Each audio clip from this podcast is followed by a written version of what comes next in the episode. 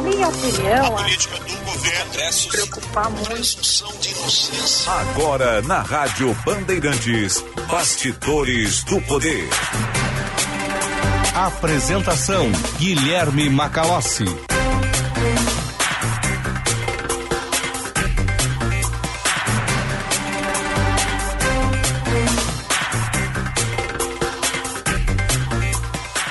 Agora 14 horas, 1 minuto. Eu sou o Guilherme Macalossi e vai começando aqui nas ondas da Rádio Bandeirantes mais uma edição do Bastidores do Poder no ar, das 14 até as 16 horas, levando ao nosso público ouvinte e a também aqueles que nos acompanham pela internet análise, opinião, informação e serviço.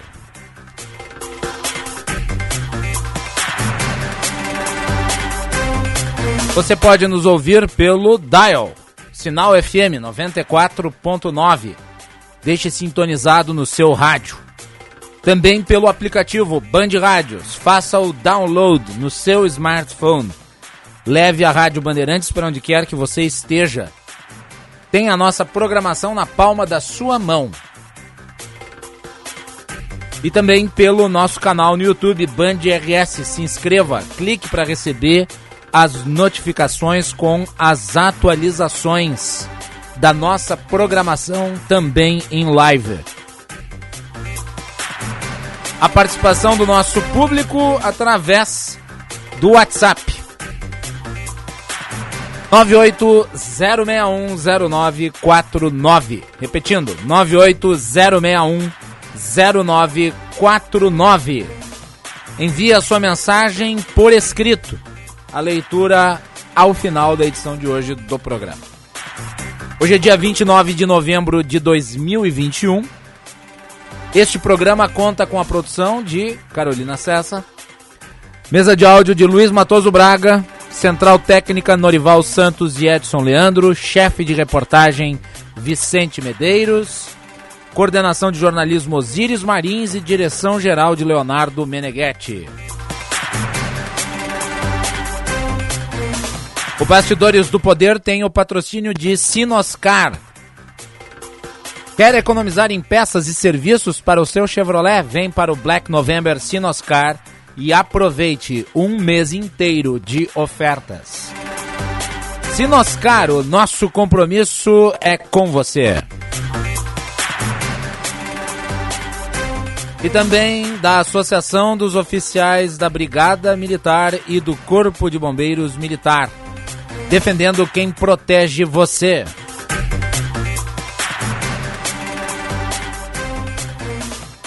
Muito bem, nós vamos abrir o programa de hoje para falar ainda sobre a nova variante da Covid-19 que tem gerado preocupações por todo o mundo, com registros de casos sendo contabilizados em muitos países.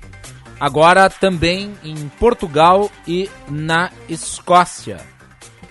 A Organização Mundial da Saúde alerta para o risco elevado da nova cepa, que levou o Japão a fechar fronteiras e a Austrália a atrasar a reabertura do turismo. Carol traz os detalhes. Boa tarde, Carol. Boa tarde, Macalossi. Boa tarde para todos os nossos ouvintes. A nova variante Omicron do coronavírus chegou agora a Portugal e também para a Escócia, segundo as autoridades locais de saúde, e aumentou então a lista de nações onde a cepa, que é potencialmente mais transmissível, já está presente. Um caso suspeito também foi identificado na Suíça, mas ainda depende de mais testes. O governo português declarou agora, nesta manhã, que 13 casos foram detectados, todos em jogadores e na equipe técnica de um time de primeira divisão do campeonato de futebol, o Belenense Sede. Uma, um porta-voz do clube informou que 44 jogadores e os funcionários estão em isolamento, esperando aí o resultado de novos testes. Portugal sustenta há meses altas taxas de vacinação e sendo um dos líderes mundiais em imunização.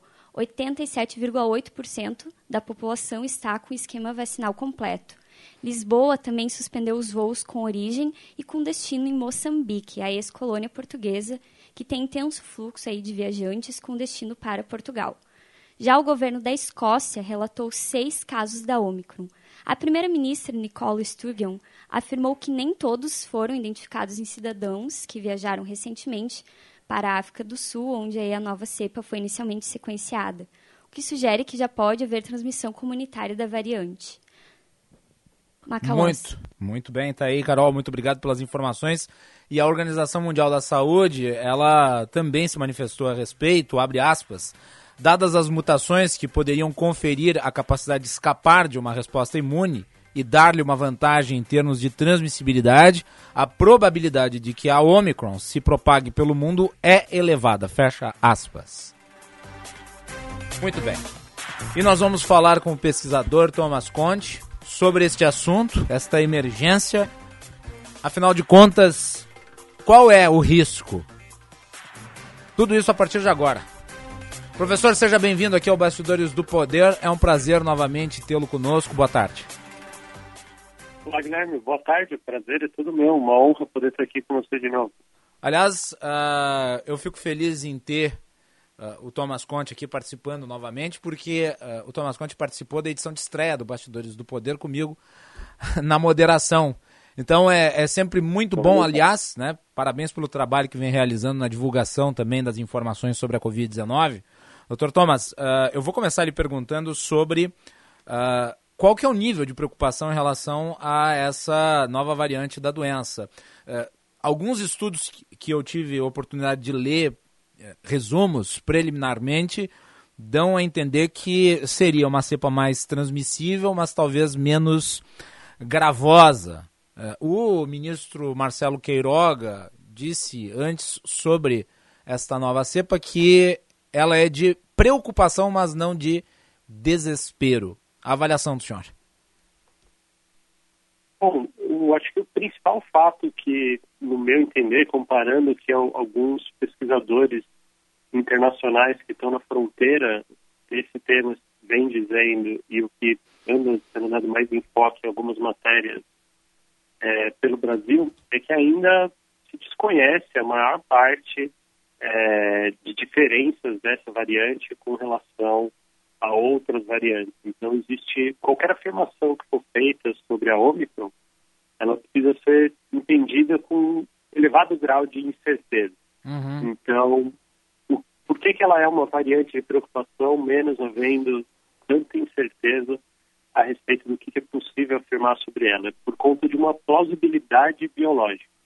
Então, ao sequenciar o, a, a variante, identifica-se mais de 30 mutações na proteína spike do coronavírus, que é responsável pela infecção das células e que é o alvo principal de, da maior parte das vacinas que estão sendo aplicadas. Sim. Então, é, existe um potencial de que talvez ela diminua a eficácia das vacinas, mas isso é simplesmente um potencial com base nessa quantidade de mutações. A gente não tem ainda nenhuma evidência concreta de que isso esteja acontecendo, mas é possível. Falar em diminuição da efetividade das vacinas não significa tornar as vacinas uh, inúteis para mesmo essa nova cepa, porque se nós pegarmos os dados relativos ao impacto da Delta sobre a efetividade, ela de fato tem um pequeno escape imunológico, mas mesmo assim as vacinas se demonstraram, pelo menos aqui no Brasil isso é muito evidente, efetivas. Então, mesmo que haja ali uma diminuição na efetividade, não me parece que haverá o descontrole, pelo menos previamente, Perfeito. É, a questão do escape imune realmente não é algo binário, né? A vacina vai deixar de funcionar por completo ou vai continuar funcionando perfeitamente.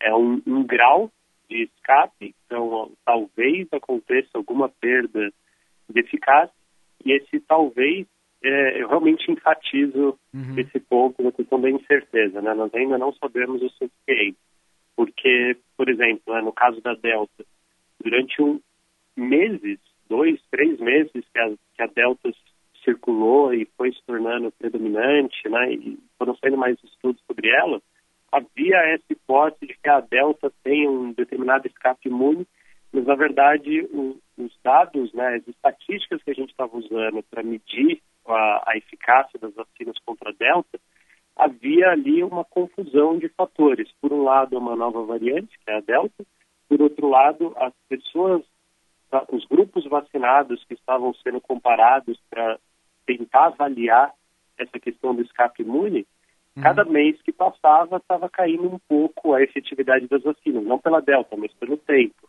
Agora Sim. a gente já sabe da, da terceira dose de reforço, que ela vai ajudar a manter essa efetividade das vacinas por mais tempo. Então, mesmo se detectar alguma coisa, se a, se a pessoa já se vacinou há cinco, seis meses atrás, é muito mais provável que seja o efeito do tempo da vacinação e não necessariamente do escape imune. Perfeito. O Brasil ultrapassou Israel no número de pessoas vacinadas, o que é um fato importante, né? E aqui estamos falando não apenas de regime uh, provisório de imunização, mas de regime vacinal completo. Israel, que foi o primeiro país a, a, a vacinar e começou. A, o primeiro país não a vacinar, mas aquele que avançou mais rapidamente na vacinação. Uh, mas me parece enfrentar certa dificuldade em totalizar a, população com a imunização completa. E o Brasil vai avançando a passos largos.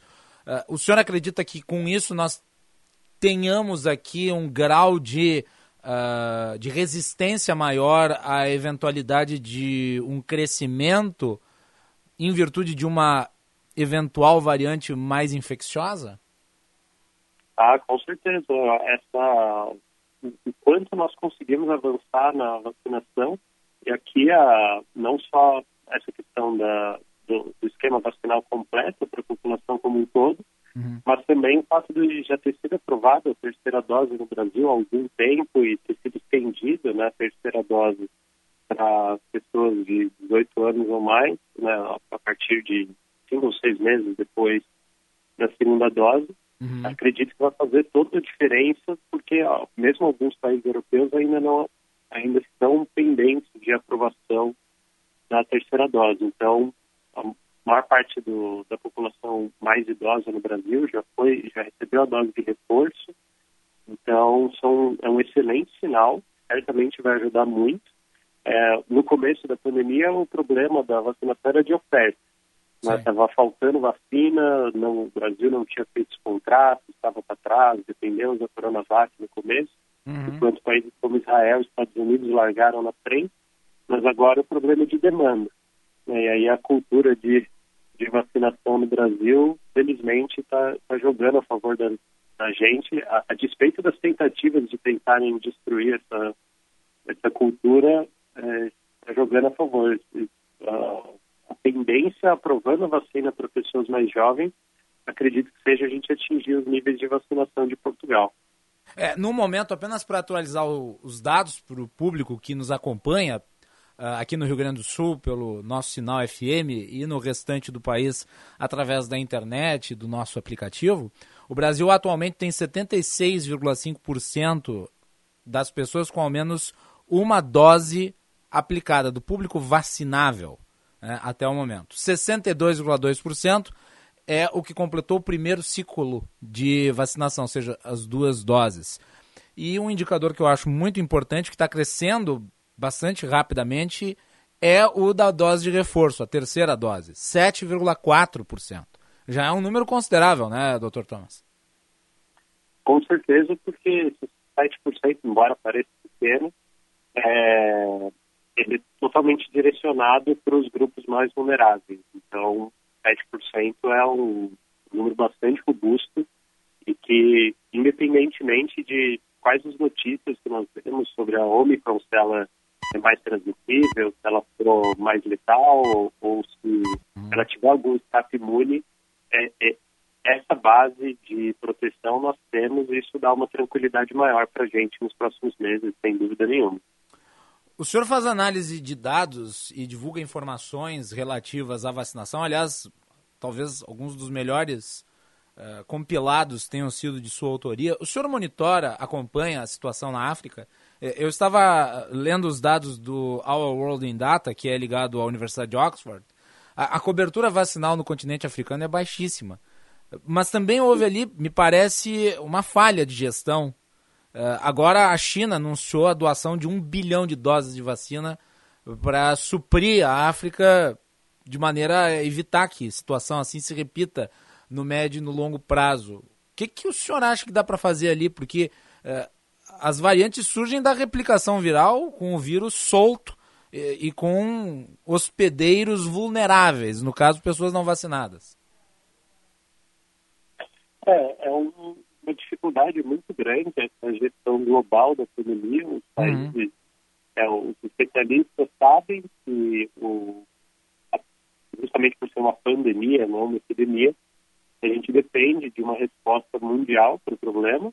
Então, essas taxas de vacinação muito baixas da África eram um risco é, e continuam sendo um risco para a progressão e para o combate à Covid no mundo inteiro. É, no entanto, é um pouco, por enquanto, pelo menos, é um pouco precipitado dizer que essa variante, por exemplo, né, a Omicron que surgiu, realmente tem uma relação aí de causa e efeito com a, com a questão da cobertura vacinal. Uhum. É, embora ela tenha sido detectada primeiro em, na África do Sul, em Botsuana, nós ainda estamos acompanhando esses casos, não se sabe ainda se Botsuana foi o primeiro caso, se foi na África do Sul, se foi em algum outro país. Uhum. Rapidamente, assim que foi sequenciado menos de uma semana, já tem países do mundo inteiro é, identificando a variante, não pode ser que ela tenha vindo de outro lugar. É, o que realmente provoca esse risco de novas variantes é o contágio de, descontrolado da Covid. Então, qualquer lugar que esteja com, com, com as taxas de transmissão muito altas, como a gente está vendo agora é, na população não vacinada europeia, como nós vimos lá nos Estados Unidos recentemente, também principalmente na população não vacinada, qualquer desses lugares poderia ter gerado uma nova variante também. Então, o desafio realmente é global e parcelas significativas da população não estando vacinadas, a gente vai manter esse risco de emergência de novas variantes. Aliás, importante informar, a Band News TV está colocando informação de que atualmente 44 países estão impondo restrições de viagem em virtude do surgimento desta, desta nova variante da Covid-19. Agora, uh, doutor Tomás Conte, uh, nós estamos aqui falando de variantes e o sequenciamento genético delas. Como é que se dá a descoberta de uma nova cepa? Essa é uma dúvida que eu tenho. Né? Falo aqui como um leigo ainda que curioso em relação a essa temática. Eu fui conhecendo ela lendo vocês, pesquisadores da área. Uh, mas, como leigo, uh, eu ainda tenho um volume considerável de dúvidas. Então, eu vou fazer esta pergunta: Como é que se descobre uh, uma variante específica e como é que se dá grau de preocupação a ela? Então, isso é um esforço mundial de sequenciamento e compartilhamento público de dados. Então, uhum. a forma, assim, detalhes podem variar de país para país, mas quando se faz um teste de Covid, é, pode-se coletar uma amostra, né, aleatoriamente, se pega uma parte das amostras de teste Covid para ser encaminhado para sequenciamento genético. Em tese, essa amostra pode ser pensada, né, planejada, para que você consiga pegar uma amostra representativa uhum. das, do, do, vírus que está circulando no país, para você conseguir ter um mapa, né, um, quadro mais amplo de quais são as principais variantes que estão circulando ali. Tem países que fazem isso melhor, tem países que, que fazem isso pior. Então, existe né, a iniciativa global do G6, salvo engano, não sei se é assim que se, se escreve, uma, desculpa, que se pronuncia, mas é assim que se, que se escreve. Uhum. Então, que acompanha como que diferentes países estão desempenhando nessa capacidade de sequenciar qual o percentual né, de amostras que são levadas ao sequenciamento. Então, os países que têm melhor desempenho nesse quesito chegam a mais de 50% né, de, de sequenciamento de amostras, que é uma taxa muito alta de países pequenos como a Islândia. Já no Brasil, o sequenciamento deixa muito a desejar uhum. e muito provavelmente essa cepa só não foi detectada aqui ainda por falta de teste, né? Não por, por ela não estar, não, falta de sequenciamento, não por ela estar aqui. E aí a, a preocupação é porque na, no sequenciamento genético se identifica principais mutações, existe uma, a família, né, qual é o, o parente, entre aspas, mais próximo daquela variante, e onde se concentram as mutações dela. E aí você vai ter diferentes ramos dessas variantes. A variante Omicron, ela tem é o parente mais próximo dela relativamente antigo, de muitos meses atrás, uhum. é uma cepa mais antiga. Então ela acumulou mutações, ainda não se sabe direito como, na proteína spike, que a gente não enxerga na delta e em outros ramos da, do vírus da Covid. E, e essas mutações identificadas na na partícula de proteína spike, que é a que reveste a, a, a Covid-19, no caso o vírus, e que é utilizada pelas vacinas para estimular a resposta imunológica. Né? Perfeito. Doutor Thomas, deixa eu lhe perguntar, eu, eu, eu vi algumas postagens de pesquisadores, eh, talvez entrando no campo da especulação, mas eu acho que é importante a gente analisar os possíveis cenários, de que talvez esta variante eh, que surge agora, ela tenha eh, a possibilidade de se espalhar com uma velocidade maior, mas sendo menos letal ou menos danosa. Como é que o senhor avalia isso? Também acho muito precipitado essa, essas avaliações. Uhum. Assim, eu, como eu não pesquiso com os dados primários a respeito desse tema, né, eu tento pesquisar com objetivo de divulgação, eu tento me informar por pesquisadores internacionais que estão nessa linha de frente e o que de vários deles apontam é que a, o sequenciamento genético que foi feito na África do Sul e Botsuana, ele tem alguns vieses. E um desses vieses é que a maior parte das amostras sequenciadas vieram de pessoas jovens. Elas eram de pessoas não vacinadas, mas também de pessoas jovens. Então, nós já sabemos que a Covid é mais leve em pessoas mais jovens. É, ainda não está claro se essas pessoas, tudo bem que não estavam vacinadas, mas não está claro se isso, elas tiveram uma infecção ou uma reinfecção. Então, essa, entre aspas, né, maior, é, desculpa, menor severidade da doença, menor gravidade da doença, uhum. pode ser só um ruído que decorre do fato de ser pessoas mais jovens que foram testadas até o momento. Ainda, é, como é uma variante recentemente detectada, a gente é. sabe também da, das taxas né, de o, tempo de incubação do vírus, como que a doença progride, ainda vai levar é, semanas, ou sendo mais realistas, um, um, um dois meses, para que a gente consiga identificar uma população, uma amostra significativa de pessoas né, que tem uma chance maior de ter uma progressão ruim da doença, para avaliar se existe uma diferença ou não. Então, realmente me parece muito cedo para fazer afirmações desse. E também é muito cedo para projetar se ela vai se tornar prevalente sobre a Delta, presumo. Também porque o, o sequenciamento genético, ele, ele como não, nem todas as amostras vão para sequenciamento, uhum. quando surge uma nova variante de preocupação, como foi esse caso, né, eles detectaram que havia muitas mutações novas ali, já se emite um alerta e os casos, né, a expansão geográfica dessa variante é acompanhada mais de perto. Então, por exemplo, né, se você, eu estou vindo de um voo de um lugar que não existe, é, nunca foi identificada essa nova variante, eu, e do, nem do lugar que eu estou vindo, nem do que eu estou vindo. Não, não tem nenhum motivo especial para achar que meu caso de Covid poderia ter essa variante.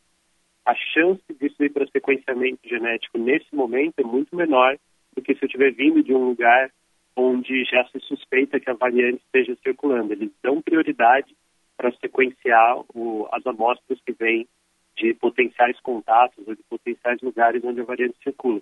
Então, isso acaba gerando um viés na amostra. Você acaba identificando mais, uma prevalência maior dessa variante no que é sequenciado, mas em parte porque é isso que você quer, você quer mapear o espraiamento dela.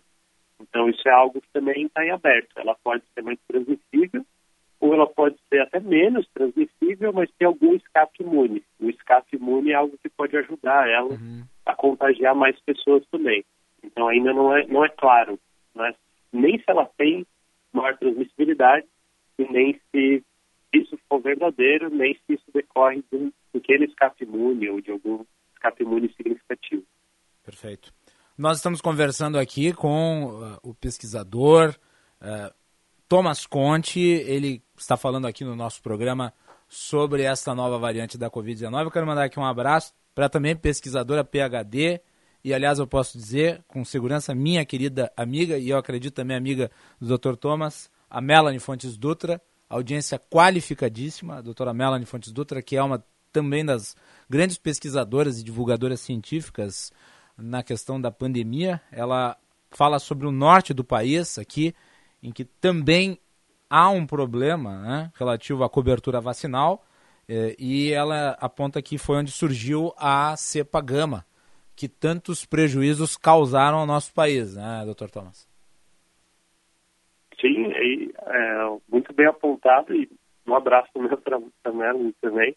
É, com certeza, grande amiga conhecida na divulgação científica ao longo da, da pandemia. E, de fato, é uma, uma preocupação qualquer, qualquer prevalência, é, qualquer redução no, na cobertura vacinal que nós temos no Brasil é um fator de risco para a entrada dessa nova variante ou para a emergência de uma nova variante, porque uhum. é, não podemos relaxar ao ponto de achar que isso é um problema necessariamente vai surgir da África ou que não pode ser, surgir aqui de novo. É importante destacar, e o senhor me corrija se estiver errado, doutor Thomas, mas variantes e mutações no vírus são muito comuns uh, e se destacam aquelas que podem ser de fato de preocupação. No caso aqui, o senhor menciona uh, qual teria sido a linha de progressão do vírus, uh, e daí nós precisamos entrar num tema que diz respeito a alguns dos pontos que o senhor tocou, uh, que é o da vigilância genômica, um termo um tanto quanto técnico, mas que diz respeito à capacidade de monitorar né, essas questões. O que, que nós podemos fazer para aprimorar essa ferramenta que é importante, principalmente num momento de pandemia como esse? Bom, esse é, esse é um tema que realmente ficou um pouco deixado de lado uhum. e, a meu ver, com grandes prejuízos para o país, porque o Brasil tem tido uma testagem muito deficiente desde o começo da pandemia. Aqui eu não estou falando só de vigilância genômica, mas de testes Covid em geral. É, até agora a gente não tem acesso a testes rápidos para conseguir fazer um verdadeiro acompanhamento de como está sendo a trajetória é, da Covid no Brasil. E na parte de vigilância genômica, realmente, nós estamos muito atrás, muito aquém do, do desejado. No começo da pandemia, era muito pequena a capacidade brasileira de fazer esse acompanhamento e atualmente a gente depende também de praticamente dois ou três laboratórios que conseguem fazer esse sequenciamento mais próximo e em maior escala. Então, aqui é uma pena, porque existe capacidade científica no Brasil para ampliar essa estrutura, né? existe capital para investir, se houver o interesse de investir em melhorar esse sequenciamento, mas nesses dois anos foi, foi realmente algo que ficou é, esquecido. Quem sabe no, no ano que vem que possa melhorar isso, e aqui não estou falando nem só em termos de Covid, mas em termos de acompanhamento mesmo. Nós não sabemos qual, quando que vai ser a próxima pandemia, a próxima epidemia que vai aparecer, e se mostrou fundamental ter esse tipo de capacidade instalada. Muito bem, nós conversamos aqui com o Dr. Thomas Conte no sinal 14 horas e 30 minutos, nos estendemos um pouco pela importância do assunto e também pela necessidade de trazer esclarecimentos de quem conhece a temática. Doutor Thomas, sempre é um prazer tê-lo aqui.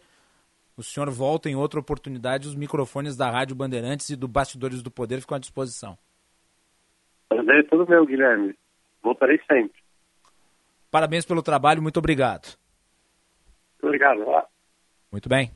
Agora, 14 horas e 30 minutos, como eu disse anteriormente, vocês ouviram no sinal eletrônico. Temperatura em Porto Alegre, 27 graus e 8 décimos. A participação do nosso público pelo WhatsApp 980610949. Este é o Bastidores do Poder. Informação que vem do futebol e que acaba de sair.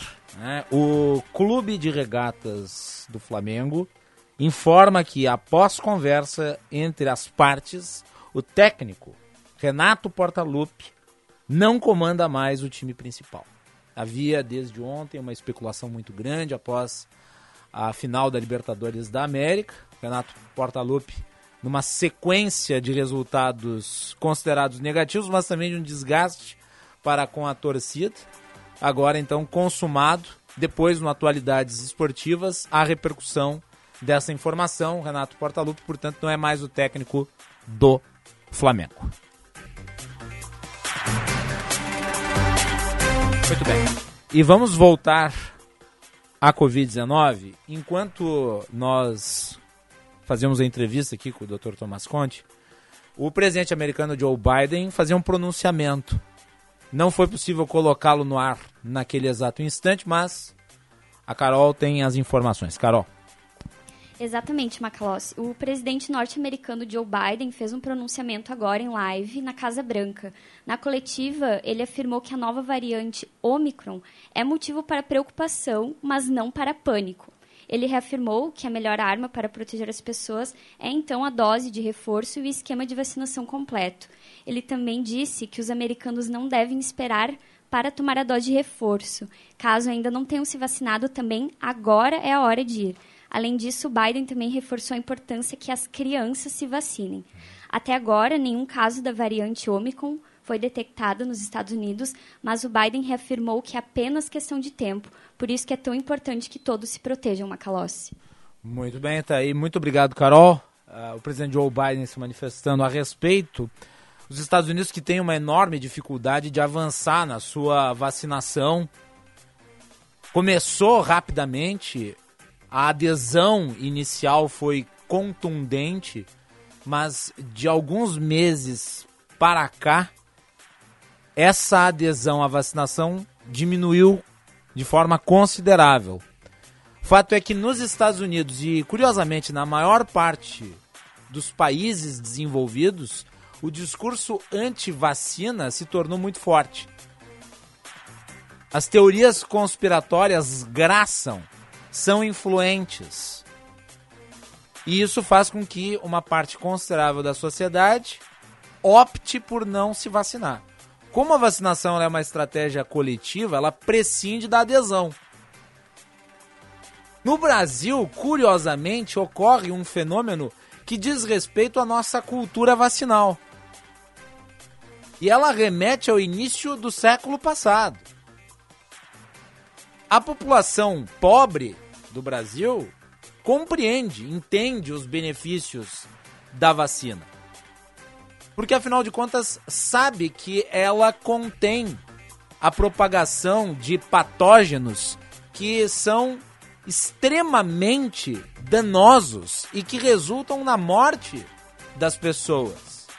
Como por exemplo o sarampo, a polio, dentre outras doenças, que hoje se tornaram raras ou foram totalmente controladas. Com esta cultura vacinal e com um programa nacional de imunizações construído ao longo de campanhas que né, foram mundialmente reconhecidas, o Brasil se tornou um case. E daí vejam, nós iniciamos um processo de imunização com um certo atraso, o Brasil poderia ter começado antes, mas uma vez iniciado com a vacinação a pleno vapor, no sentido de ela ser universal, gratuita e acessível, a população aderiu. Essa é a diferença que pode nos dar um resultado melhor na contenção não apenas das variantes que já estão presentes no território nacional, mas também de outras que estão surgindo ou podem vir a surgir. Zé Gotinha é porreta. 14 horas 35 minutos, intervalo e voltamos à sequência.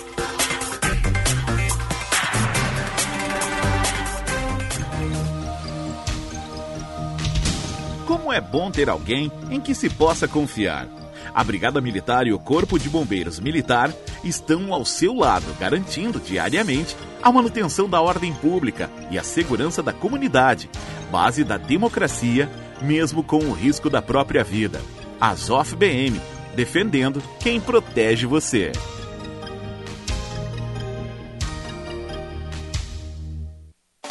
Quer economizar em peças e serviços para o seu Chevrolet? Vem para o Black November Sinoscar, um mês inteiro de ofertas. Kit alto-falantes Onix, Prisma e Cobalt por apenas 197 reais. e kit protetor de Carter, Onix, Prisma e Cobalt por R$ 259,90 com mão de obra inclusa. Entre em contato pelo WhatsApp 99108 4436 e saiba mais. Sinoscar, compromisso com a sua economia, compromisso com você. Se beber, não dirija. Está na hora de ir para a Assembleia Legislativa. www.al.rs.gov.br Você já conhece o novo site do Parlamento? Ele está tão interativo que você se sente lá dentro. Agora, a gente pode acompanhar os principais debates, opinar em projetos e ficar próximo do que acontece na Casa do Povo. Acesse lá al.rs.gov.br. Assembleia Legislativa do Rio Grande do Sul. Democracia ativa e interativa.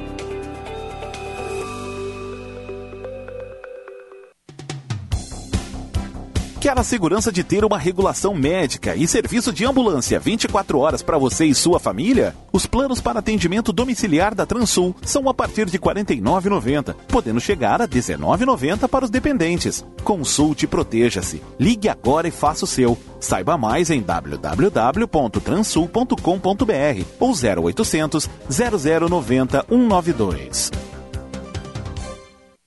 Atenção, fique atento. Beba água pura, muita água, livre de vírus e bactérias. Água sem cheiro, sem gosto, com importantes sais minerais, ideal para a sua saúde e de sua família. Purificadores e mineralizadores de água natural, gelada e alcalina, com ou sem ozônio é na WaterSul. Ligue o WaterSul 3231 4567. WaterSul. Atenção total ao cliente 3231 4567. Visite o nosso site www.watersul.com.br. Que tal passar as festas de final de ano na cidade mais iluminada do Brasil? Reúna a família e venha celebrar o Natal e Réveillon no Master Gramado. No Natal, a presença do Papai Noel já está confirmada para presentear todas as crianças. No Réveillon, DJ para animar a entrada do Ano Novo. O cardápio? Ceias deliciosas de dar água na boca. Garanta seu ingresso no nosso site ou via Central de Reservas pelo 0800 707 6444 ou no WhatsApp 51 9 9878 8898. Planos de saúde a partir de 125 reais mensais? Quem é associado do 100 GRS tem. Se você é engenheiro e quer economizar no plano de saúde, seja sócio também. Assim, você e sua família têm acesso aos melhores e mais completos planos de saúde, com preços exclusivos e agora com muito mais opções. Saiba mais em senge.org.br e associe-se. Senge RS, rumo aos 80 anos. Donos da Bola Rádio. Quantas vezes a gente sabe que técnico só distribuiu a camisa, o grupo fechou, não deu certo, deu liga. A grande questão é que a gente não pode negar, o capa é um suporte, o capa não é o algo definidor. Donos da Bola Rádio, sempre às sete da noite, com a parceria da KTO.com. Gosta de esporte? Te registra lá e dá uma brincada. Usa o código promocional DONOS de ponto, sistema de alerta. Acesse deponto.com.br. Bandeirantes, fechada com você, fechada com a verdade.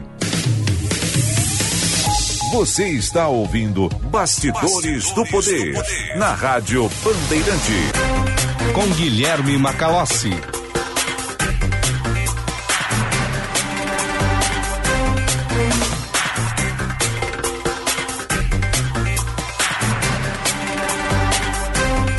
Agora, 14 horas 40 minutos. Nesse exato momento, na Assembleia Legislativa do Estado do Rio Grande do Sul, a Comissão de Ética Parlamentar está tendo a leitura do parecer da comissão processante relativo às denúncias contra o deputado estadual Rui Irigaray. Vamos lembrar aqui rapidamente, o deputado Rui Irigaray foi acusado por ex-assessoras de utilizar-se dos serviços delas quando integrantes do seu gabinete para funções que não relativas às da Assembleia Legislativa, como por exemplo reformas na casa da sogra. E até mesmo uh, do lar, no caso limpeza da casa e cuidados com os filhos. O deputado Beto Fantinel é o relator, ele está lendo nesse exato momento né, o parecer. Vamos ouvir um trechinho? todo momento o serviço deles foi de reforma da casa. Eles nunca fizeram nada fora disso. Inclusive o Valdevino disse que não sabe nem ligar um computador. Fragoso também. É uma pessoa com muita pouca instrução e o seu Pedro também. Todos os três, páginas 109 e 110, o senhor Lúcio de Constantino. Certo, com relação aos reparos da casa. A senhora fez aqui um comentário um pouco superficial se me permite. A senhora saberia quais são os reparos que foram feitos? A senhora Maria Cristina Nervo. Sim, senhor. O que quer que eu diga? Por o, o, o que quer que eu diga por andar? O senhor Lúcio de Constantino, me diga os reparos que foram feitos. A senhora Maria Cristina. Bom, no andar de cima foi trocado todo o piso do primeiro quarto à esquerda. Foi pintado. E o banheiro que vi, dividia as duas suítes, no caso, né, foi trocado azulejo. Foi feito a parte da hidráulica, foi trocado alguns rodapés também ali do corredor. E depois na suíte do casal, mais foi pintura mesmo de, e alguns pequenos reparos assim na parede, porque tinha algum buraquinho, alguma coisa. O senhor Lúcio Constantino, isso teria sido pelos assessores, a senhora Maria Cristina Neves, o, o Claudir Fragoso inicialmente. O senhor Lúcio Constantino, certo. Depois quem mais? Senhora Maria Cristina Neves. Aí depois o Pedro Santos, o Valdevino Pinheiro, também o Márcio Maresia, que esteve presente desde o início. Na parte de baixo foi lixada toda a escada pintada. O assoalho da então, sala O principal... deputado está fazendo a leitura aqui de um testemunho e ele fala exatamente sobre aquilo que eu apontei antes, uma das denúncias em relação a reformas em uma das propriedades eh, da família do deputado Rui Irigaray, Aqui está sendo feita esta acusação de utilização de quadros que seriam do gabinete para funções que não aquelas uh, que são naturais às suas respectivas funções.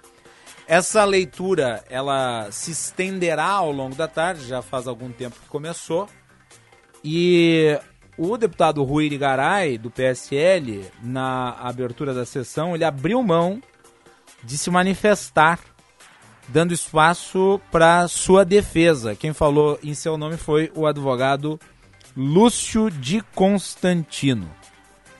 Vamos aguardar, portanto, né, o andamento da leitura deste parecer, parecer da subcomissão processante da Comissão de Ética Parlamentar uh, relativa a este conjunto de denúncias, inclusive denúncias que ganharam repercussão nacional contra o deputado Rui Irigaray do PSL.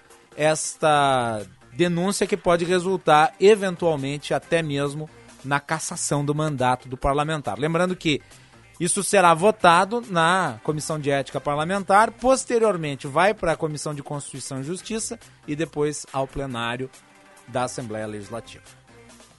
Muito bem. E vamos com informações do trânsito. Josh Pittencourt vem aí. Serviço Bandeirantes. Repórter Aéreo. Boa tarde, Josh. Vote na segunda fase da consulta popular. Acesse consultapopular.rs.gov.br. Governo do Rio Grande do Sul, novas façanhas. Muito boa tarde, Macalossi. Bom início de semana para todos aqui na Rádio Bandeirantes. Dois acidentes em atendimento agora na capital, uma colisão envolvendo carro e moto na rua Santos Pedroso, entre a Dona Margarida e a Sertório, no bairro Navegantes. O SAMU já fazendo atendimento ao motociclista ferido.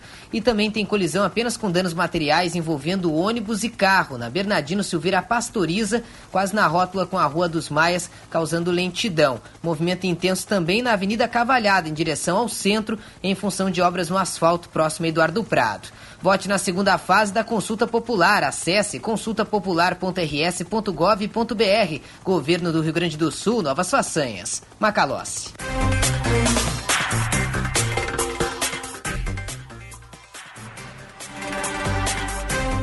Muito bem. Tá aí então informações do trânsito. Daqui a pouco tem mais. Vamos voltar à Assembleia Legislativa. Continuidade da leitura do relatório da subcomissão processante da Comissão de Ética Parlamentar contra o deputado Rui Irigaray. Porque tinham vazamentos, tinham problemas hidráulicos, e quem resolvia tudo eram os assessores, esses contratados para a obra. Então era problema hidráulico, problema elétrico, pintura de escadaria, lixação sinteco, entre outras, para vocês, pintura de forno da casa, todas as obras do jardim. O jardim foi todo remodelado, cortar árvores, era serra elétrica, era lixadeira, então assim, era impossível trabalhar na casa, alguém produzir alguma coisa. Conforme as obras iam indo, as pessoas iam se acusando, se acuando em seus cantinhos, até que chegou um ponto que a obra mais ou menos achou que ela estava tomando conta da casa. Página 19.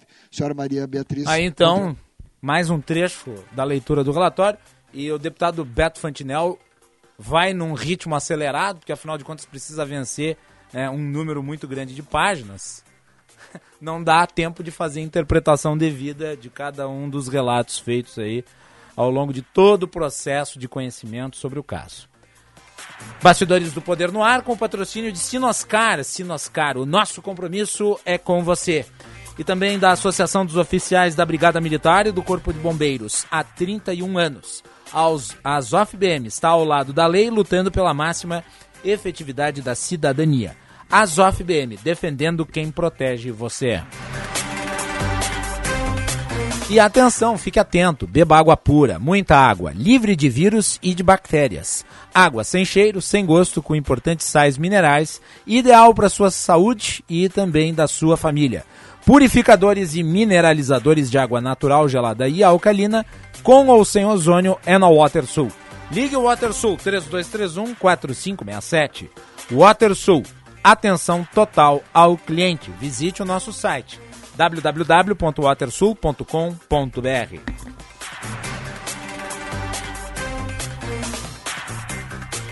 Vamos falar de PEC dos precatórios, é um dos meus assuntos favoritos, mas também é o assunto político-econômico mais importante do país. A PEC dos precatórios está tramitando no Congresso Nacional, é uma emenda constitucional, passou em dois turnos de votação na Câmara dos Deputados, agora está sendo analisada no Senado Federal, onde deverá também passar por mais dois turnos de votação, sendo necessário para aprovação 49 votos. É o número mínimo, porque é maioria qualificada.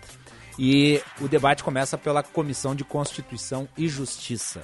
Carol, as informações sobre a PEC dos precatórios.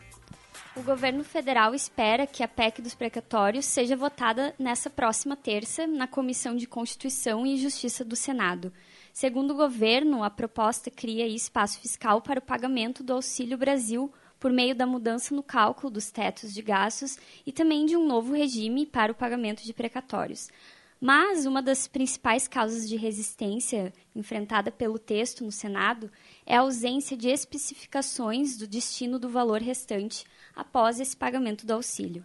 A PEC ela foi enviada pelo Executivo em agosto e é aprovada no último dia 9 pela Câmara dos Deputados.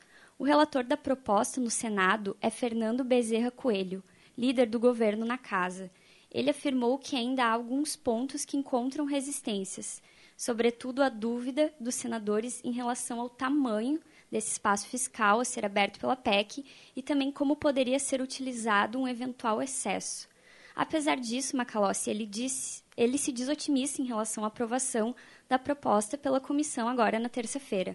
Segundo Bezerra, o Auxílio Brasil vai chegar a 17 milhões de famílias, em vez das 14 milhões atuais, o que permitiria ao governo zerar a fila dos candidatos ao auxílio inscrito no cadastro único.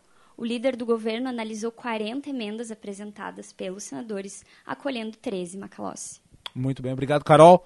Uh, o Fernando Bezerra, ele apresentou uma invencionice que representa o terceiro tiro de morte no arcabouço fiscal brasileiro. A PEC original, o texto que veio da Câmara, já tinha dois tiros. O primeiro, nós sabemos, né? O recálculo da forma de pagamento dos precatórios em si.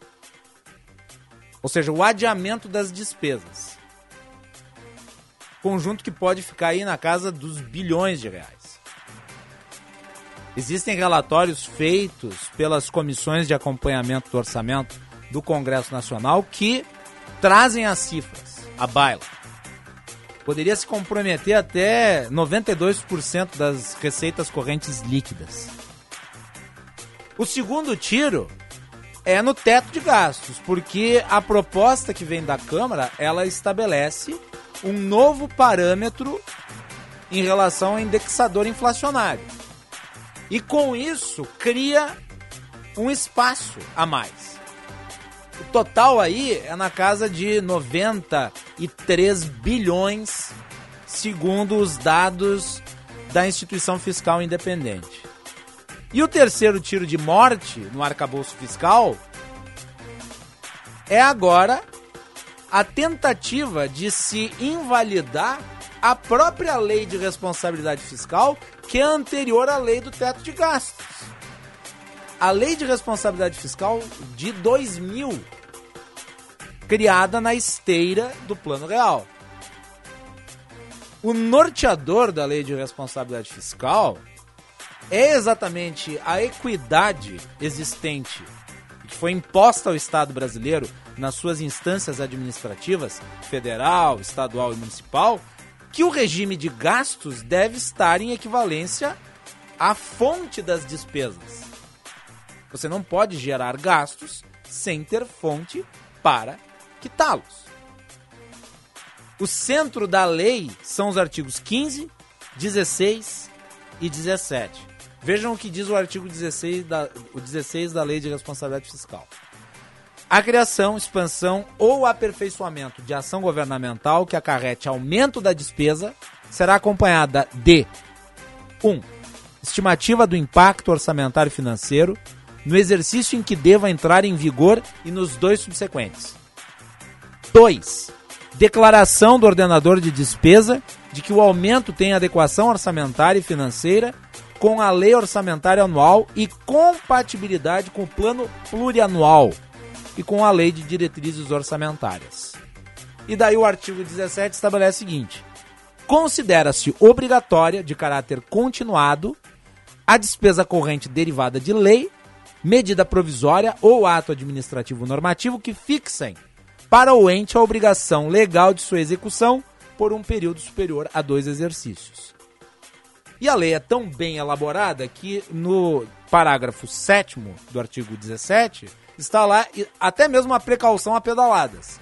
Porque estabelece o seguinte: considera-se aumento de despesa a prorrogação daquela criada por prazo determinado. E semana passada eu expliquei o que isso significava.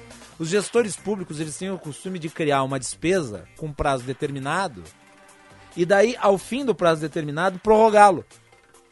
Então você cria uma despesa com prazo determinado, termina o prazo, você prorroga.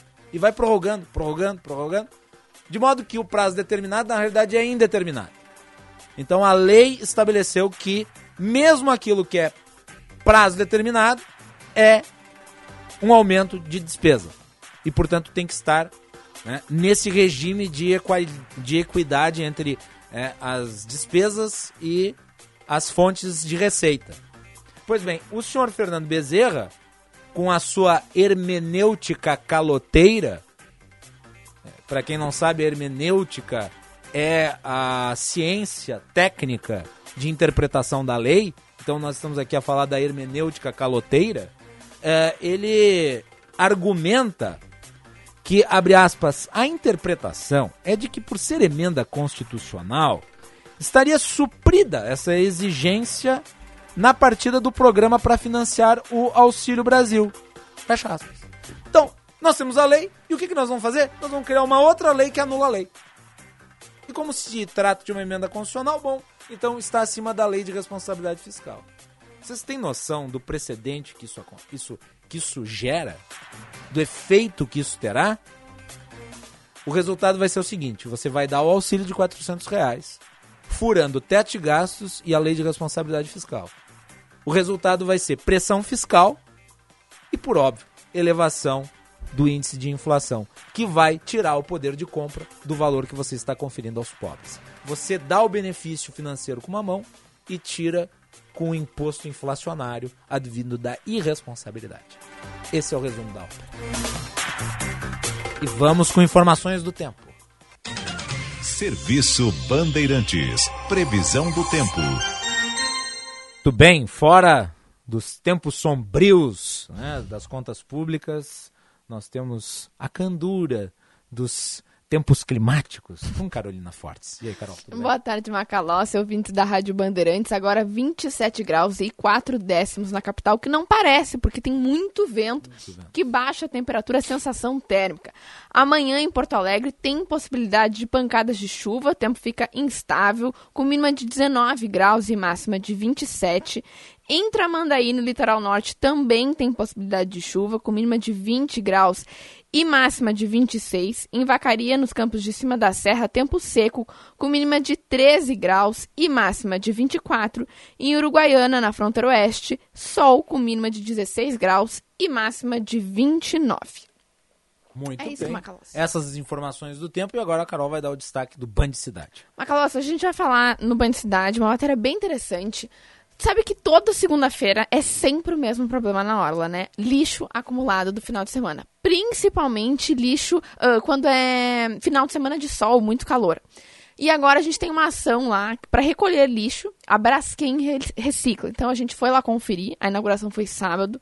E a gente vai trazer isso hoje no Band Cidade, porque a gente, desde que a Orla inaugurou, a gente traz esse problema. Sempre tem o lixo, o problema do lixo. Chega segunda-feira, principalmente, é aquele mundaréu de lixo que as pessoas deixam, consomem bebida, comida e deixa ali. E precisa ter algum tipo de ação para aquele lixo sair dali, porque não dá para toda segunda-feira ser sempre aquele mesmo caos. Ainda mais que a gente tá. Não pode lixo em nenhum lugar, mas ainda mais que a gente tá perto do Guaíba, que vai aquilo ali direto pro rio.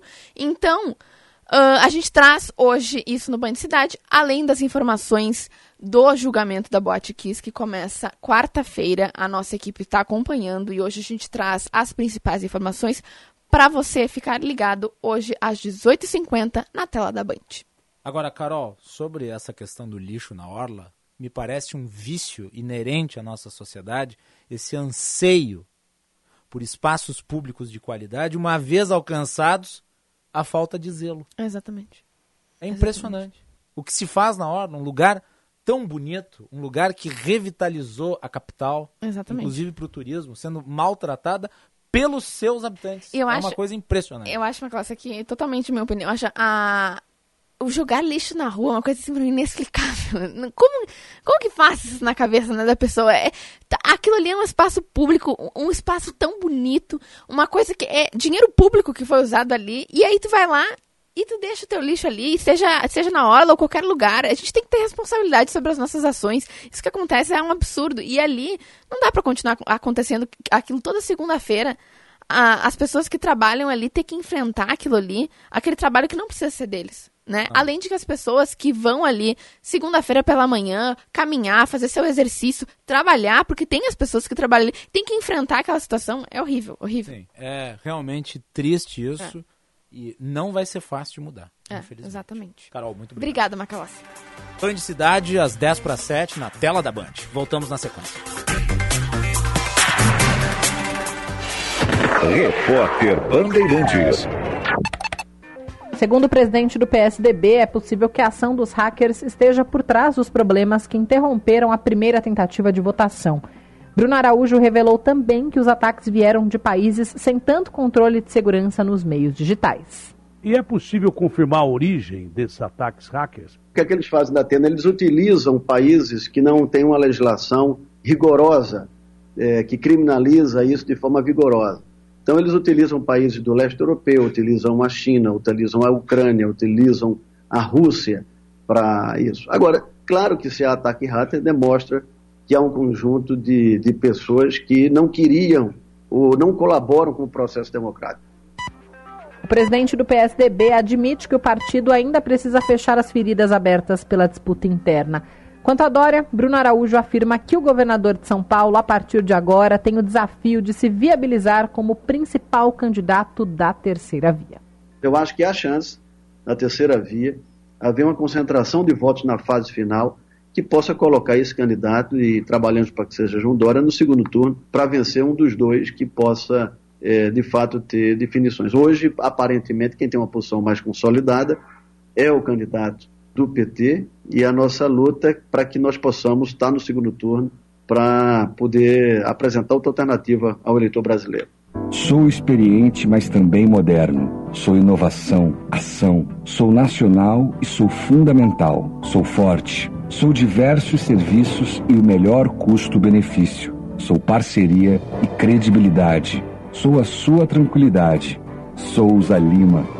Uma empresa líder com diversos serviços para todas as empresas. Sou tudo o que o seu negócio precisa. Grupo Souza Lima. Gente cuidando de gente, sempre. Repórter Bandeirantes. Tabacaria Paromas, 20 anos de tradição, atendimento personalizado. Dê mais paromas ao seu estilo. A sua tabacaria em Porto Alegre, Avenida Farrapos 286. Teleentrega Watts 995586540. Perdeu os descontos da Black Friday? Então vem pro Liquida Black Friday da Panvel. Só hoje e amanhã no app no Alô Panvel e no site. Descontos de até 50% em todas as categorias. E você pode parcelar tudo em até 10 vezes. Consulte condições no site. App é Panvel. Baixe e aproveite.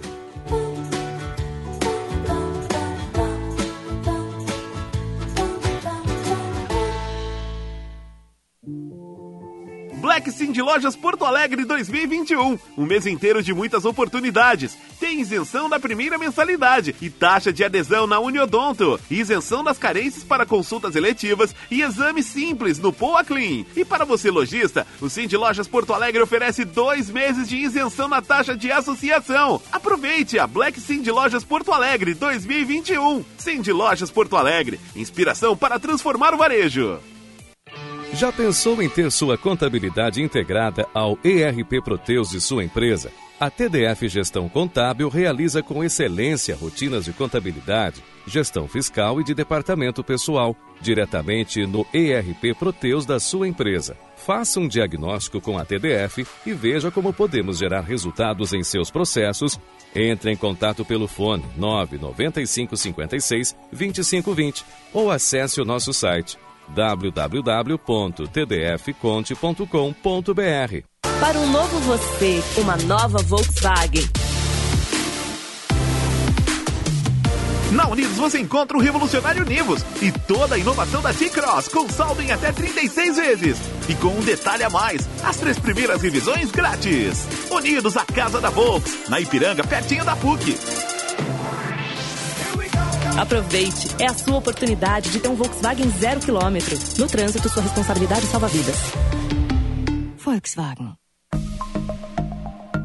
Novidade no Banrisul Digital. Pensando em diminuir suas parcelas do consignado? Agora você pode fazer o refinanciamento ou até mesmo solicitar um novo, sem precisar ir até uma agência. Acesse o aplicativo e faça agora mesmo com segurança, agilidade e no conforto da sua casa. Para facilitar o pagamento, você ainda pode refinanciar seu consignado anterior na hora de abrir um novo. Assim você fica com apenas uma parcela por mês.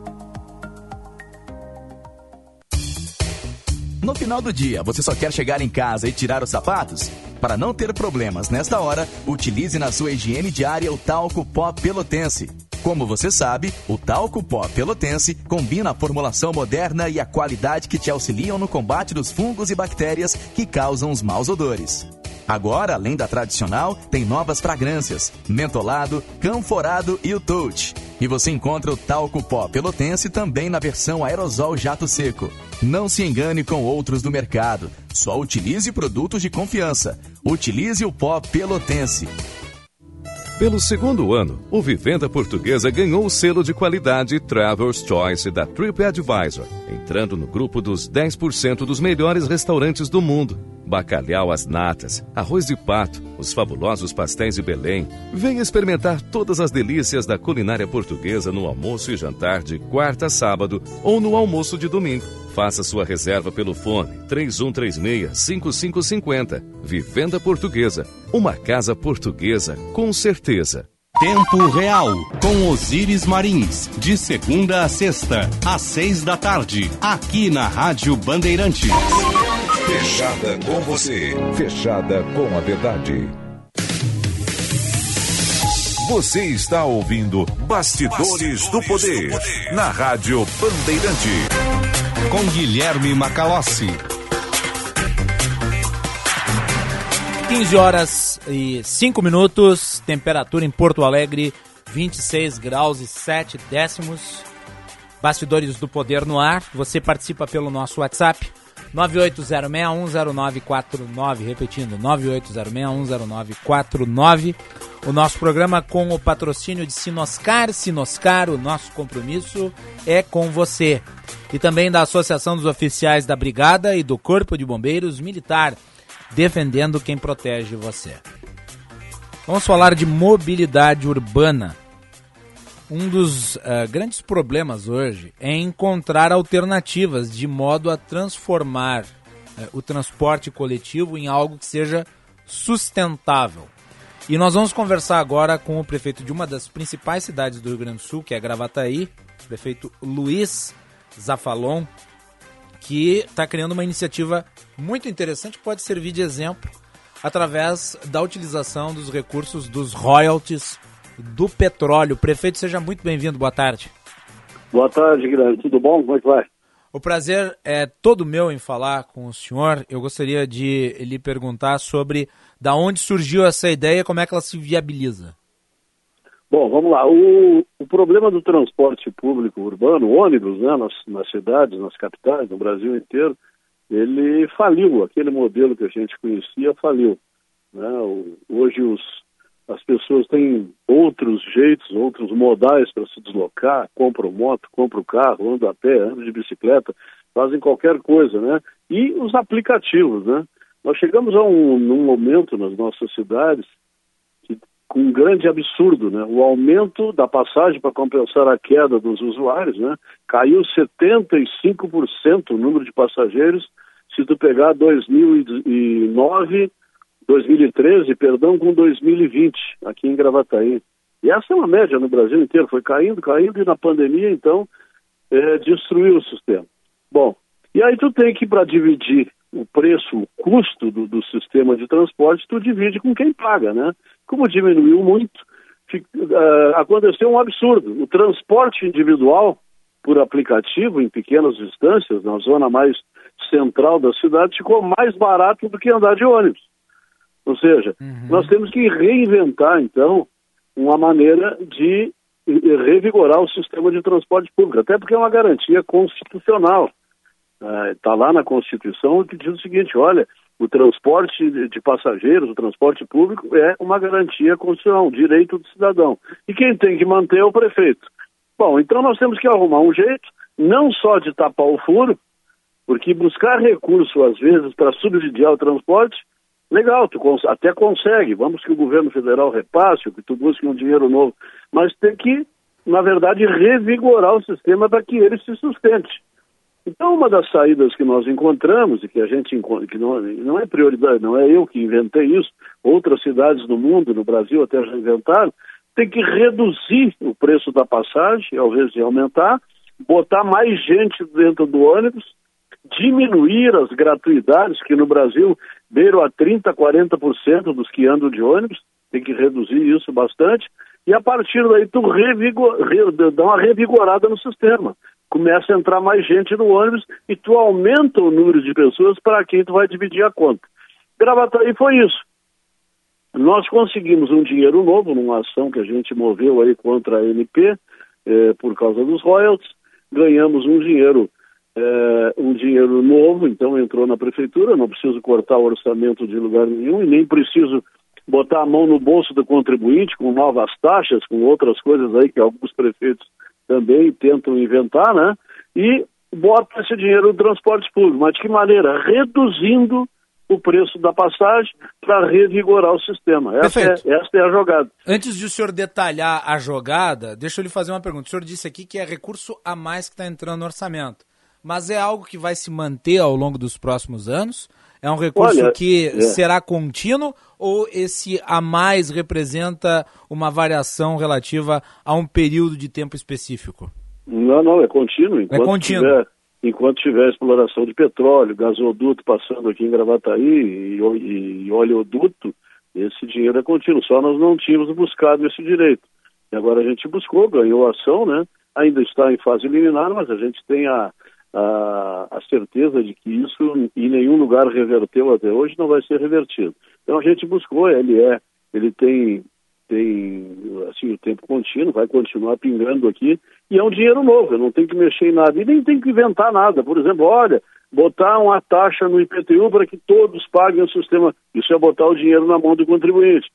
Olha, pegar o dinheiro da taxa da, da área azul, por exemplo, e destinar ele todo para para o contribuinte. Botar pedágio no centro da cidade, tem muitos prefeitos pensando nisso, né? Uhum. Um pedágio no centro da cidade, para quem anda no centro, paga o transporte por tudo isso é botar dinheiro na mão do, do contribuinte, que já é bastante tungado aí pela, pela administração, né?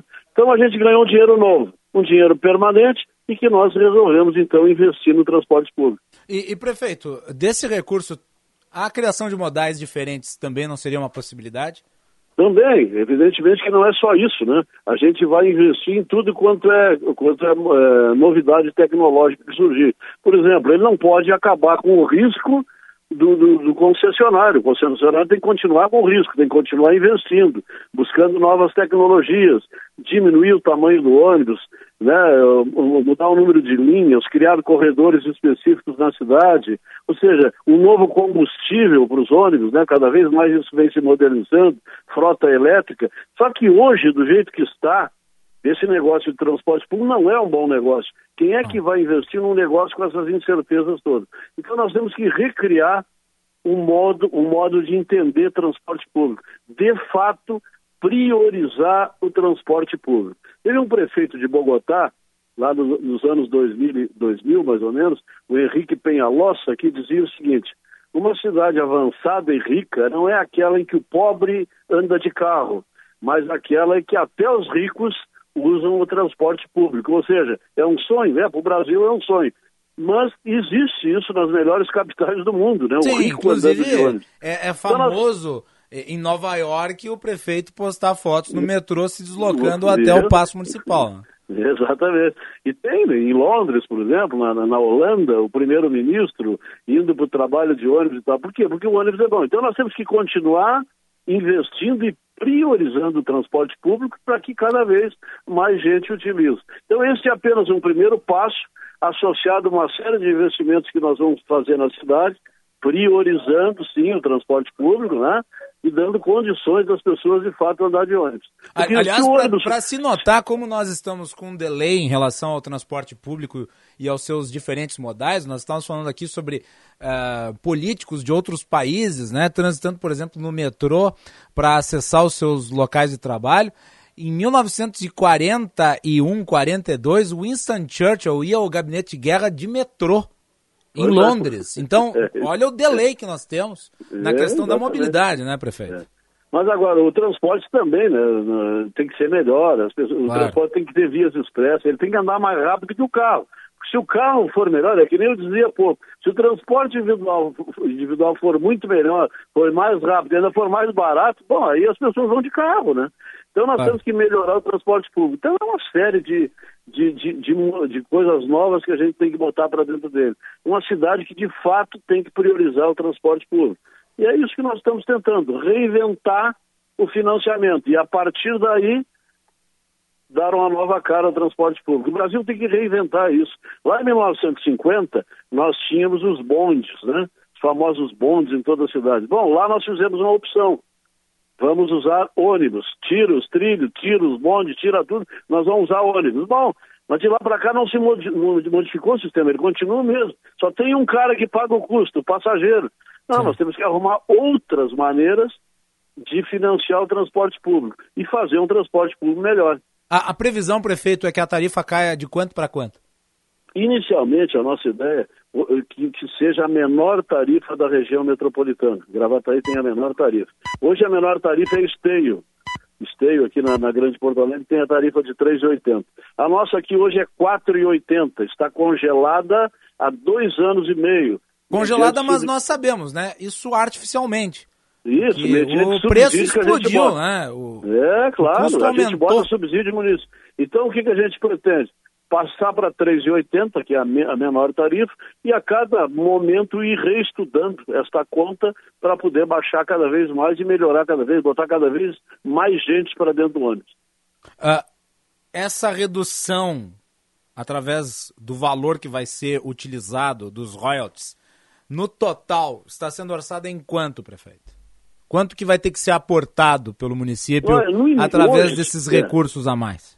Se nós pegarmos o dia de hoje, nós já tivemos em 2010, 2011, 2012, lá 600, 650 mil passageiros mês andando de ônibus. Hoje nós estamos em 200. Uhum. Já tivemos em 120. Chegamos a 220 esse último mês e está crescendo. Conforme o crescimento, a gente vai medindo. Hoje, se nós fôssemos, dias de hoje, fazer o corte hoje, algo em torno de 300 mil por mês a gente pagaria a conta. 300 tá? mil reais por mês? É, 300 mil por mês é, de, de bancar a gratuidade e comprar as passagens necessárias para equilibrar o sistema. Então, de 300 a 350 mil reais hoje, nós fecharíamos a conta. Então, esse é o número de hoje. Mas daqui uns dias pode ser diferente. E, e o valor dos royalties é esse? É, é, é em torno de 300 mil a mais? Tá não, não, não. É o, é o, triplo disso. É o triplo. O que é, permitiria, exatamente. com esses recursos, outros investimentos. Exatamente. Outros investimentos no sistema de transporte público da cidade. Há, há, há um projeto de lei encaminhado para a Câmara de Vereadores, né? Sim, prefeito? o PL 99 está lá para apreciação dos vereadores, né? Para que uhum. eles, eles deem o de acordo para que isso aconteça deve ser votado essa semana ou semana que vem, PL 99. É ali que está o início da solução para o transporte público de Gravataí. E quem sabe, né, uh, a depender do resultado que se obtenha, também um exemplo aí para que outros municípios que também claro, recebem royalties uh, copiem a iniciativa, né, prefeito? Essa é a ideia, essa é a ideia que a gente sirva de modelo aí a gente copia tanto de tanta gente, de repente nós seremos um modelo em alguma coisa. Mas que tem que inovar, tem que inovar, não dá para deixar como, é que, como está. E o ano que vem, provavelmente o ano que vem, porque agora num primeiro momento a gente vai financiar toda a gratuidade, para não ter grande barulho na cidade e não mexer nos que andam de ônibus hoje. Aí, a partir do ano que vem, a gente pode começar a mexer também na gratuidade. Ela é muito grande no Brasil, ela, aqui em Gravataí chega a quase 40% de quem anda de ônibus anda de graça. Então tem legislação para melhorar. Não que não tenha que andar de graça. Evidentemente que o, o que precisa, de baixa renda, esse tem que andar de graça. Agora, o rico não pode andar de graça no ônibus só porque tem 61 anos, por exemplo. Então, Sim. nós temos que dar uma mexida nisso. Prefeito Sebastião Melo, aqui em Porto Alegre, tem tentado criar né, modificações nessa Isso. legislação da gratuidade, mas enfrenta muitas resistências também. É. E o prefeito Melo aí é um, é um grande batalhador dessa causa, está junto conosco, foi a, a reunião da, da Confederação Nacional dos Prefeitos a semana passada no Piauí, parece que foi a reunião, foi lá, uhum. ou no, não me lembro, era Caju, não me lembro qual é a cidade do Nordeste, nos representou lá, fez um belo discurso, vai levar o assunto dia 8 de dezembro agora, será o dia do transporte público em Brasília, vão tentar buscar recursos do governo federal, prefeito Melo tem sido um grande líder nesse assunto aí. Ele enfrenta problemas muito maiores que os meus aí na, na capital, né? Então ele está muito mais preocupado ainda do que nós com relação a isso. Mas o nosso modelo é um modelo que vem a se somar nisso tudo. Muito bem, prefeito. Muito obrigado pela participação aqui no Bastidores do Poder. É uma solução que eu acho que deve ser apreciada por outros gestores públicos, royalties do petróleo, nesse momento, aliás, em que o petróleo volta a faturar alto, né? Exato. Isso pode representar é um, um incremento importante, né? É. E é um dos insumos mais pesados na conta é. do transporte público, né? E então que é... gera, inclusive, o efeito inflacionário que nós estamos vivenciando, né? Exatamente, de verdade, é isso aí. Muito bem, prefeito Luiz Zafalon, de Gravataí, aqui no Bastidores do Poder. Prefeito, os nossos microfones sempre à disposição. Da mesma forma aqui, um abraço a ti, Guilherme, e teus ouvintes. Um abração. Muito obrigado. 15 horas e 19 minutos. Temperatura em Porto Alegre, 26 graus e 6 décimos. Participe do Bastidores do Poder pelo WhatsApp 980610949. 980610949. Muito bem. E vamos falar rapidamente sobre as prévias do PSDB que se concluíram com a vitória de João Dória, governador do estado de São Paulo. A disputa foi bastante acirrada, principalmente com o governador do estado aqui do Rio Grande do Sul, Eduardo Leite. Dória se sagrou o indicado do PSDB, mas a diferença não foi tão grande quanto talvez ele e os seus apoiadores supunham. Fato é que, dado o resultado, já há uma troca de elogios, né? Para ficar aqui no linguajar romântico, uma troca de chamegos entre ele e o ex-juiz, ex-ministro, filiado do Podemos e pré-candidato Sérgio Moro. Uh, Carol, o que, que é isso aí que está acontecendo? Esse romance político entre as partes? Exatamente. Então, Sérgio Moro, esse juiz da Lava Jato e pré-candidato à presidência pelo Podemos, parabenizou na noite de sábado o governador de São Paulo, João Dória, por ter vencido então as prévias do PSDB. De acordo com relatos, essa conversa foi breve, por mensagem de telefone, e o Dória convidou então o ex-ministro para um encontro. Os dois ficaram de combinar uma data mais à frente. E a proposta ocorre em meio a uma tentativa do Tucano de se aproximar dos candidatos da chamada terceira via, que estão procurando aí os votos dos que rejeitam tanto o presidente Jair Bolsonaro, que hoje está sem partido e rumo ao PL, quanto o ex-presidente Luiz Inácio da Silva. No mês passado, Dória, Mandetta e Moro se reuniram num jantar em São Paulo.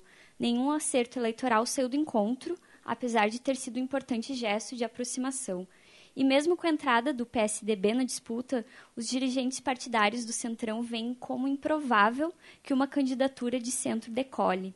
A aposta é que a eleição vai ser definida então por Bolsonaro e Lula, mesmo que os candidatos da terceira via consigam, de alguma forma, se unir em torno de um nome, Macalossi. Obrigado. As informações são da Folha de São Paulo.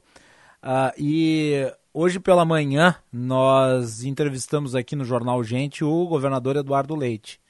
Ele falou sobre o resultado das prévias tucanas e chamou a atenção, Carol, o distanciamento que o governador Eduardo Leite tomou de João Dória. E talvez em virtude dos termos da convenção do PSTB, do processo de escolha interno a que se submeteu o partido com um fracionamento muito evidente e ataques exasperados. Uh, aliás, eu perguntei ao governador Eduardo Leite sobre um dos tópicos que ele tem uh, tratado quando fala de João Dória, que é o seu índice de rejeição. Eu perguntei ao governador Eduardo Leite o porquê da rejeição de Dória ser tão alto? Vamos ouvir a resposta, vou botar aqui, Braguinha. Partindo da visão de quem teve uma disputa, dá para dizer em termos internos, renhida com o governador de São Paulo, a que o senhor atribui esse alto índice de rejeição a ele? É, é difícil é, dizer um, um, alguma coisa específica, né?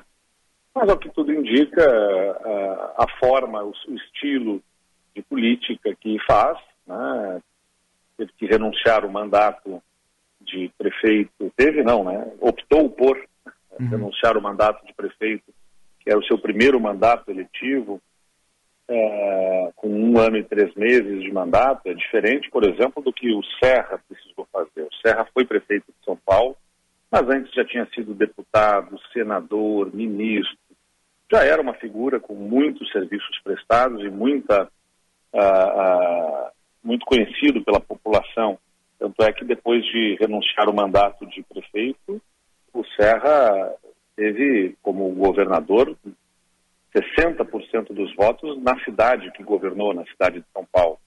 Não foi o que aconteceu com o Dória, né, que foi o primeiro mandato e que renunciou para concorrer a, a, governador e perdeu a eleição em São Paulo, os 40% dos votos de São Paulo, porque essa, essa medida, essa postura de ter renunciado para concorrer a governador não foi bem assimilada pela população da maior cidade do país. Né? A cidade de São Paulo, não custa lembrar, tem a população do estado do Rio Grande do Sul, tem 12 milhões de habitantes na cidade de São Paulo.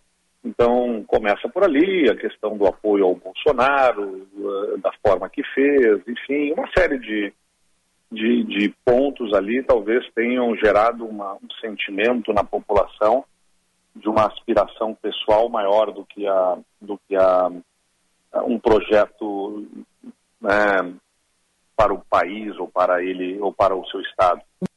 Aí então a fala do governador Eduardo Leite Notem o tom de distanciamento em relação a João Dória. Hã? Foi, como eu até descrevi, uma campanha interna renhida, dura. E principalmente após né, a falha do aplicativo de apuração do PSDB, traumática do ponto de vista da unidade interna.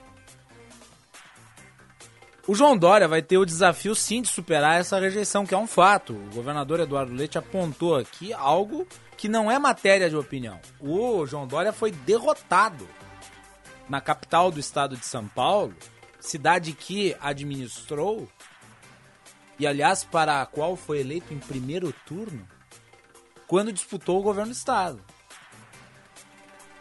Segundo as projeções, ele não tem um índice de aprovação muito alto no estado que governa. Então ele parte de um patamar de aprovação que é desafiador.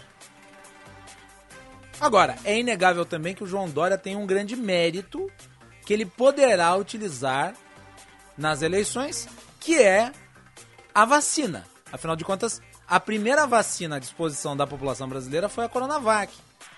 E a decisão política de comprar, de fazer a Coronavac, de estabelecer o consórcio para que ela fosse desenvolvida, foi do governo do estado de São Paulo, liderado pelo João Dória. Então ele pode se assumir como o candidato da vacina. E isso é um fato positivo. Que eventualmente vai ser contabilizado a depender da forma como ele vai fazer a jogada política de colocar isso no debate público. Agora, também há um outro aspecto. Né? E aqui a Carol trouxe a informação da Folha sobre a aproximação com Sérgio Moro. O fato é que a tal da terceira via está congestionada. São múltiplos candidatos. As coisas vão afunilando. Agora, eu não descarto a eventualidade de uma aliança entre João Dória e Sérgio Moro. Agora, há que se considerar o seguinte: o João Dória apostou todas as suas fichas na candidatura. Ele não me parece ser o tipo de personagem que vai desistir para ser vice. João Dória é o típico cara que gosta do protagonismo. Vamos ver os próximos episódios e acompanharemos aqui no nosso programa. Braguinha, vamos pro intervalo.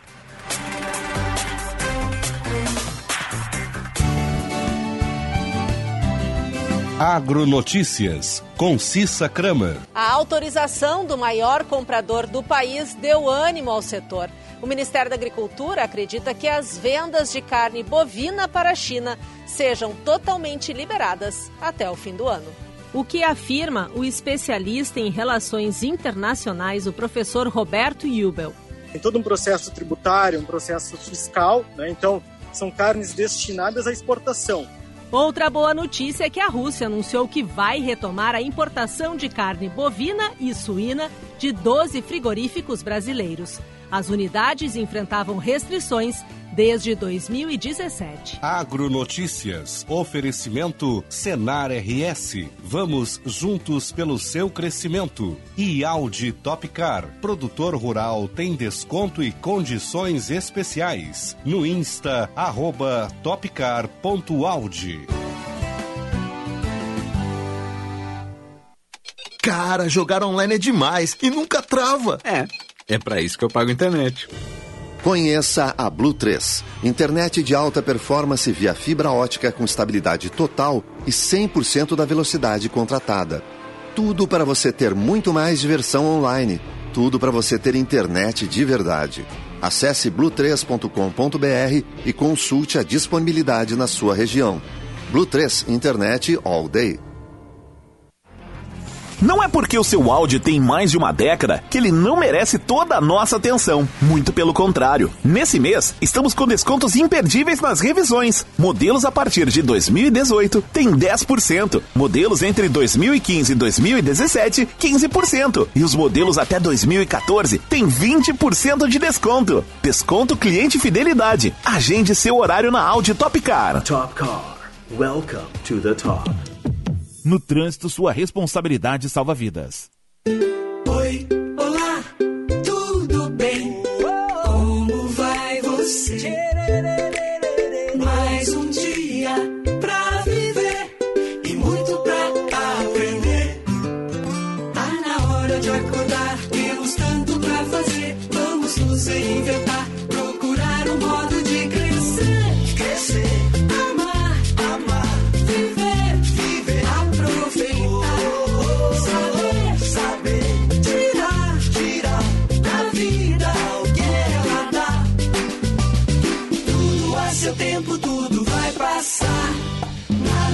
Urgente que um carinho possa dispensar. Oh, oh, oh.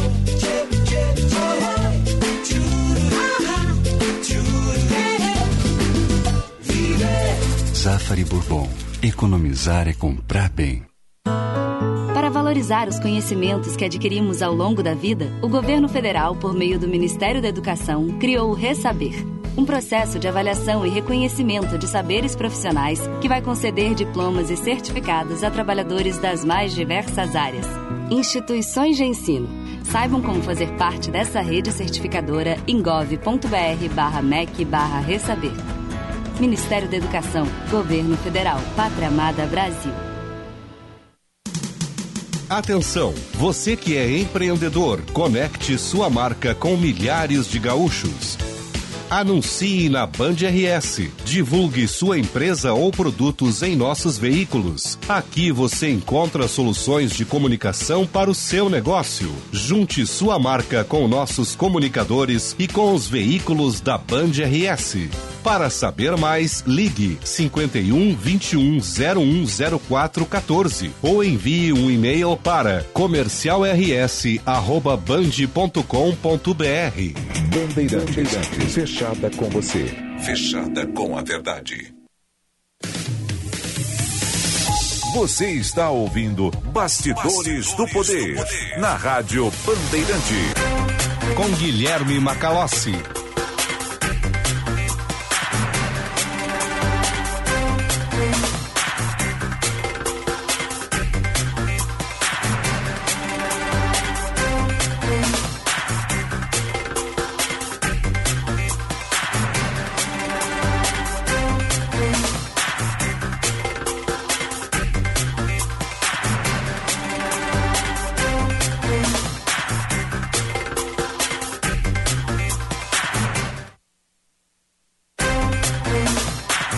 Quinze horas e 32 minutos, temperatura em Porto Alegre 26 graus e 8 décimos. Bastidores do Poder no ar. Você nos acompanha pelo sinal FM 94.9, aplicativo Band Rádios e canal no YouTube Band RS. Siga a Rádio Bandeirantes no Instagram, arroba Rádio Bandeirantes Poa. A participação do público ouvinte pelo WhatsApp 980610949. Repetindo, 980610949. Vamos para mais uma rodada de informações do trânsito. Serviço Bandeirantes. Repórter Aéreo. Chegando em casa, a hora de relaxar com as duchas Enerbras, que deixa seu banho na temperatura ideal, com conforto e economia, que só as duchas Enerbras têm. Acesse enerbras.com.br. Macalossi tem acidente agora na Antônio de Carvalho, entre Ipiranga e a Avenida Bento Gonçalves, envolvendo dois carros. Mais cedo também teve acidente envolvendo carro e moto na Assis Brasil, próximo a Francisco Silveira Bittencourt, afetando o trânsito no sentido centro. E atenção para trechos com obras, deixando o trânsito mais carregado na Nilo Peçanha, próximo a João Valig, em direção ao centro, e também na Cavalhada, em direção à área central, afetando também a Eduardo Prado. Chegando em casa, hora de relaxar com as duchas Enerbras, que deixa seu banho na temperatura ideal, com conforto e economia que só as duchas Enerbras têm. Acesse enerbras.com.br. Macalossi. Muito bem. Este é o Bastidores do Poder no Ar, aqui nas ondas da Rádio Bandeirantes. Obrigado pelas informações, Josh Bittencourt. Monitoramos o trânsito com atualizações aqui ao longo da edição. Muito bem. E entidades de classe representativas de servidores que integram os órgãos de segurança pública do Estado do Rio Grande do Sul estão pedindo a retirada na Assembleia Legislativa do projeto de lei complementar número 378, que é o PLC 378/2021, que estabelece o regime do teto de gastos do governo de estado. Regime do teto de gastos, que é um dos uh, elementos aí constantes para que o estado do Rio Grande do Sul possa fazer adesão ao regime de recuperação com a União. A reunião dessas entidades representativas ocorreu na sede social da Associação dos Delegados de Polícia do Rio Grande do Sul, a ADESP RS, aqui em Porto Alegre. É, entre os temas tratados e as preocupações externadas, a reposição das perdas inflacionárias, o problema dos investimentos relativos à segurança pública, dentre outros. Foi divulgada uma nota oficial e ela também foi encaminhada ao governador. Nós vamos conversar com o presidente da Associação dos Oficiais da Brigada Militar e do Corpo de Bombeiros Militar, Coronel Marcos Paulo Beck, que está aqui conosco já participando. Coronel, seja bem-vindo, boa tarde. Caro Macalossi, boa tarde aos prezados ouvintes dessa consagrada, esse canhão de comunicação do Rio Grande, a nossa Rádio Bandeirantes. Coronel, a manifestação em tom crítico feito pelos órgãos, é, pelas entidades aí, um conjunto delas, uh, dentre as quais a própria ASOF-BM, eu gostaria que o senhor elencasse aqui quais são os argumentos contrários à lei do teto de gastos, pelo menos da forma como está posto no projeto encaminhado em regime de urgência para a Assembleia Legislativa. Exato. O, o, o, governador apresentou o PLC 378, que deve ser votado em regime de urgência, amanhã. E ao contrário do que sempre ele se jactou, ele não viu ninguém, ele é um ditador realmente, ele não ouve ninguém. Ele toma as medidas dele e esse projeto, para 10 anos, veja como ele é ditador, que o, o, último ano do governo dele, se Deus quiser, o último ano do governo dele, é, se encerra o ano que vem, e ele faz projeções para três governos futuros. Em dez anos, nós teremos dois governos com período cheio e um governo com período meio. Tá? Então, a, a, impropriedade no que tange a segurança pública, eu tenho repetido, meu caro jornalista Macalossi, e é bom, é bom que a população escute algum. Não, não faz mal se repetidas vezes. Eu tenho falado no efetivo do Rio Grande, da, da Polícia Militar, na população gaúcha, como a população do Brasil e a população de todo mundo. Quem rege, quem rege os países filiados à ONU seguem índices que a ONU fornece para a segurança pública dos respectivos países, que dizem respeito ao, ao IDH, Índice de Desenvolvimento Humano, escolaridade, índole da população, miscigenação, uma série de dados que, que, que leva-se em conta. E aí são fixados os efetivos. E os efetivos, é, é, não custa lembrar que o Rio Grande hoje, como acabou de dizer o governador aí na entrevista que tu repercutiu, ele falou em 12 milhões de habitantes. Temos quase 12 milhões, sim, temos 11 milhões e meio de habitantes. E nos anos 90 nós tínhamos 7 milhões de habitantes. E a brigada, para dar exemplo só da brigada, não, não sem falar agora na polícia, que é a mesma situação. A brigada tinha, naquela ocasião, 35 mil homens estado existente. E aí nós tínhamos polícia na rua. Polícia não é para prender bandido, é para evitar que o bandido cometa crime. Outro dia, aqui na frente de um shopping, grande shopping, Porto Alegre, área nobre, uma moça bonita, com futuro pela frente, foi morta, assassinada, vil, bárbara, violentamente na frente daquele shopping, uma área nobre. Por que, que assassinaram ali? Se tivesse um policiamento ali, ela teria sido assassinada? Não, não teria. Mas lá, quando a brigada tinha 7 milhões de habitantes, tinha 35 mil homens. E hoje, o Estado com 12 milhões de habitantes, a brigada não tem natividade fim de polícia nas ruas, não tem 10 mil homens. E o senhor teme, coronel, junto com os seus pares de outras associações, que essa situação possa se agravar uh, através desta lei que vai ser votada amanhã? Certamente. E, Certamente. Eu, que senhor, eu, queria que o senhor trouxesse essas informações que os senhores reuniram aí, uh, Não, possível perfeito. impacto. Nós, então, até, até para dizer, em razão disso, essa proposta, essa maldita proposta do governo, o governo Leite, eh, nesses anos que ele está no governo, ele não inovou. Ele, tudo que revolucionou, segundo ele, no Estado, para se lançar essa campanha, que ele, infelizmente, para o Rio Grande perdeu, mas para o bem do Brasil eh, perdeu, porque volta para cá, para o bem do Brasil não, não vai, pelo menos dessa feita, eh, comandar o Brasil. ele vem se alicerçando tudo não em criatividade, em fatos novos, mas culpando os funcionários públicos de uma maneira geral, e nós, os militares especiais, sangrando a economia das famílias, tirando o pão da mesa de cada um de nós para fazer a sua política de governo. Isso não, não, não é assim que se. E mais, aí o, o senhor acompanha bem, o senhor sabe quantas mil empresas saíram do Rio Grande do Sul? Vieram para cá duas, três empresas e quantas mil saíram pela insegurança, principalmente? E o que o governador quer que não haja mais, eh, não haja concursos para ingresso. Nós somos, nós, falando na brigada, nós somos uma instituição militar com base na hierarquia e, e na disciplina, como são as polícias espanholas, a polícia francesa, a polícia alemã, várias polícias do mundo ele acaba com a hierarquia, acaba com a disciplina, acaba com promoções, acaba com concurso. Os efetivos que já são minguados vão ficar pior. Cada vez a população gaúcha ficará mais à mercê da criminalidade.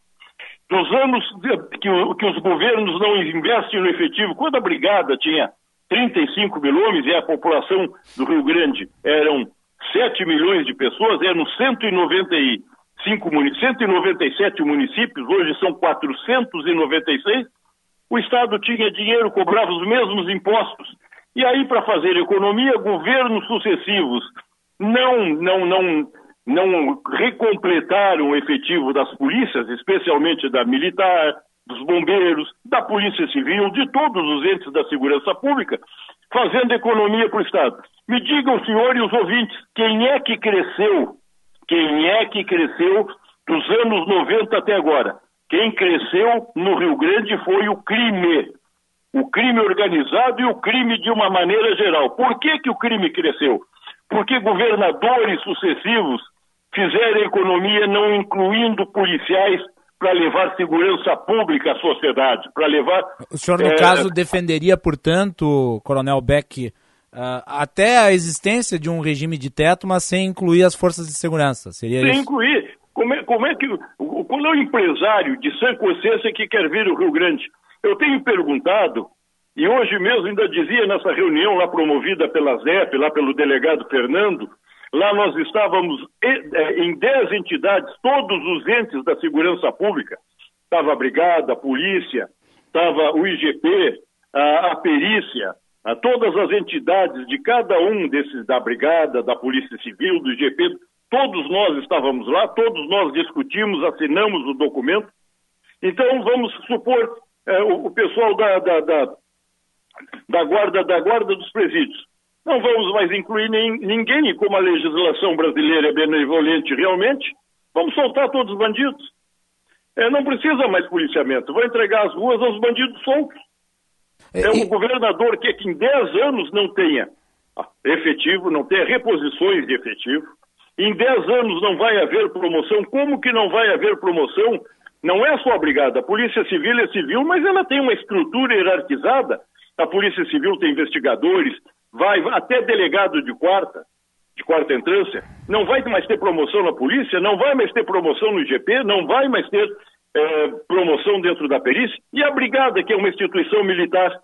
Se os céus são organizados por hierarquia e disciplina, em anjo, arcanjo, querubim, serafim, Deus não sei o quê, como é que nós não vamos mais manter? O que, que o governador quer fazer com o serviço do Rio Grande?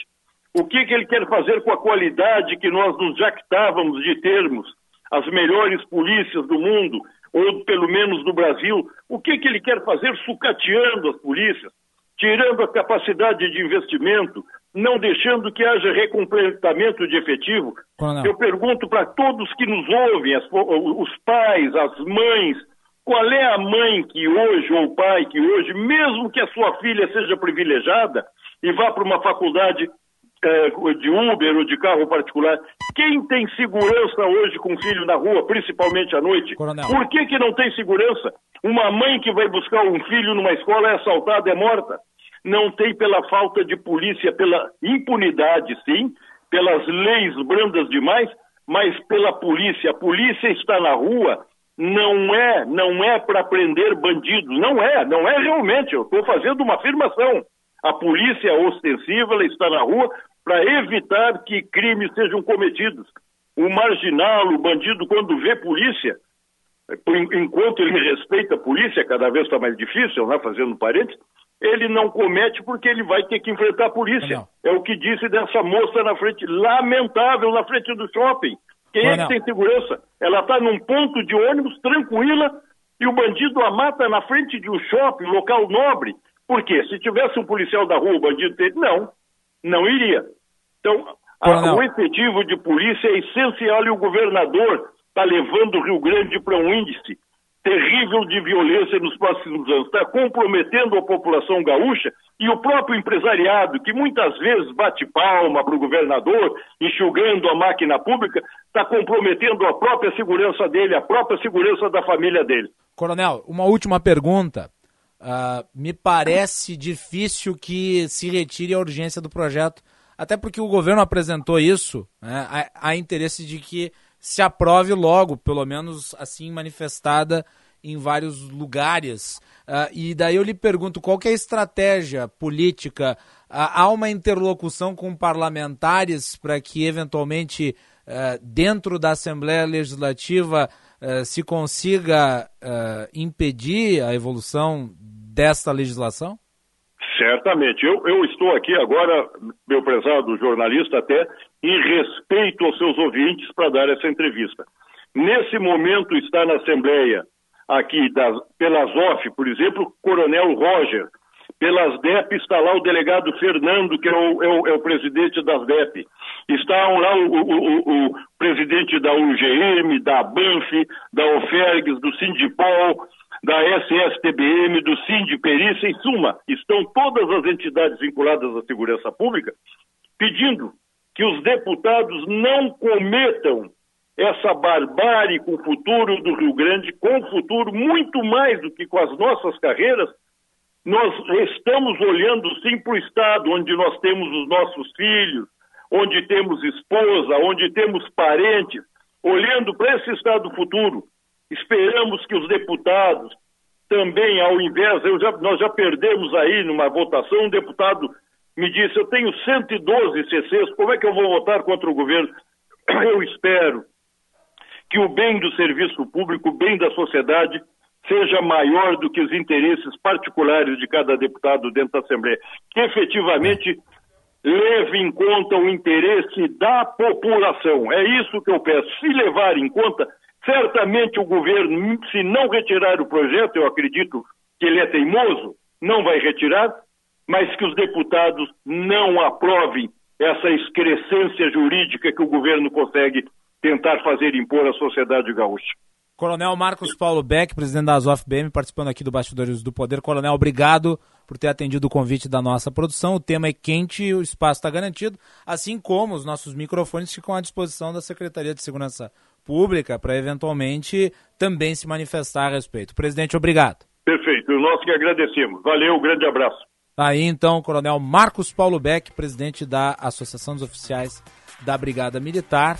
Texto da Lei do Teto de Gastos Estadual em debate na Assembleia Legislativa, deverá ser votado essa semana.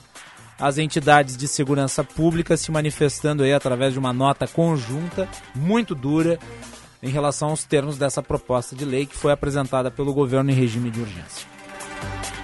Vamos para o intervalo. Você sabe o que é lead? é um termo essencial no marketing digital, quase uma moeda de troca. É utilizado para se referir a um potencial cliente que demonstrou interesse no seu negócio ou produto através das plataformas digitais, deixando informações de contato como seu nome e e-mail. Se alguém faz contato com a sua empresa, gerando um lead, ele é um consumidor em potencial, uma super oportunidade de negócio. Após essa primeira ação, o lead precisa passar a receber conteúdos ou informações para se tornar um contato cada vez mais qualificado. Para que sejam convertidos em clientes, no entanto, os leads precisam ser nutridos com conteúdo e qualidade. Para saber mais sobre economia, finanças, gestão e negócios, siga lá no Instagram, arroba.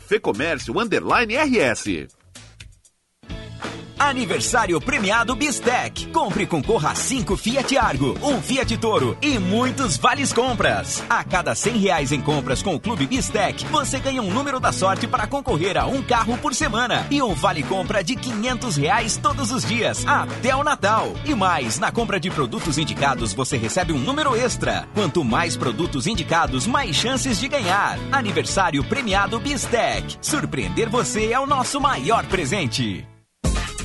Nessa Ultra Friday ficou fácil curtir seus filmes, séries e jogos por streaming com a ultra velocidade da banda larga da Claro. Assine 250 mega e leve 500 mega com um ano de assinatura Discovery Plus inclusa por apenas 99,99 reais por mês. É o dobro de velocidade na sua internet. Acesse claro.com.br ou ligue 0800 720 1234. Claro, você merece o novo. Oferta exclusiva Ultra Friday. Consulte condições de aquisição. Herança cultural como o chimarrão ou o churrasco. Chimia é tradição herdada dos nossos avós, sabor inesquecível da infância, com toda a riqueza das frutas direto do campo para você. Íntima dos nossos lares há tanto tempo, merece ser chamada pelo nome apropriado. Um amor para finalmente chamar de seu. Minha Chimia Bom Princípio. Todo o prazer da tradição gaúcha na sua mesa. Acesse arroba Bom Princípio Alimentos e conheça essa história. Atenção! Se você tem mais de 70 anos ou se enquadra no perfil de reforço indicado pelo Ministério da Saúde, não deixe de tomar a terceira dose da vacina contra a Covid-19. Informe-se sobre o calendário de vacinação da sua cidade e garanta mais essa proteção, independentemente da marca do imunizante. Você pode e deve tomar aquela que estiver disponível. Unimed, cuidar uns dos outros. Esse é o plano. Black Friday Jardine Chevrolet Seminovos. São 400 seminovos qualificados, impecáveis, com garantia de até dois anos, financiamento de até 60 meses, entrada parcelada e um mega desconto Black Friday que você só vai encontrar com a gente. Negocie no WhatsApp ou em uma de nossas oito lojas. Black Friday Jardine Chevrolet Seminovos. A revenda que não perde negócio. No trânsito, sua responsabilidade salva vidas. Use o cinto de segurança. Sua empresa está com alguma dificuldade? A CDL Porto Alegre tem a solução ideal para você ampliar sua base de clientes, melhorar suas políticas de crédito, aumentar as suas vendas com segurança e recuperar seus ativos. Saiba como a CDL Porto Alegre pode ajudar o seu negócio. Acesse cdlpoa.com.br ou ligue para 3017 8000. CDL Porto Alegre, soluções inteligentes para o seu negócio. Bandeirantes. Fechada com você. Fechada com a verdade. Você está ouvindo Bastidores, do, Poder, na Rádio Bandeirante. Com Guilherme Macalossi. Bloco final do Bastidores do Poder. Uh, daqui a pouco vem atualidades esportivas para né, analisar aí o cenário da demissão do Renato Portaluppi do Flamengo. Tá rolando a enquete, né, no Band Esportes sobre se os torcedores do Grêmio querem a volta do Renato Portaluppi. Já antecipei aqui, né? Furei o atualidades esportivas. Mas, de qualquer forma, a gente tá junto, né? Votem lá na enquete.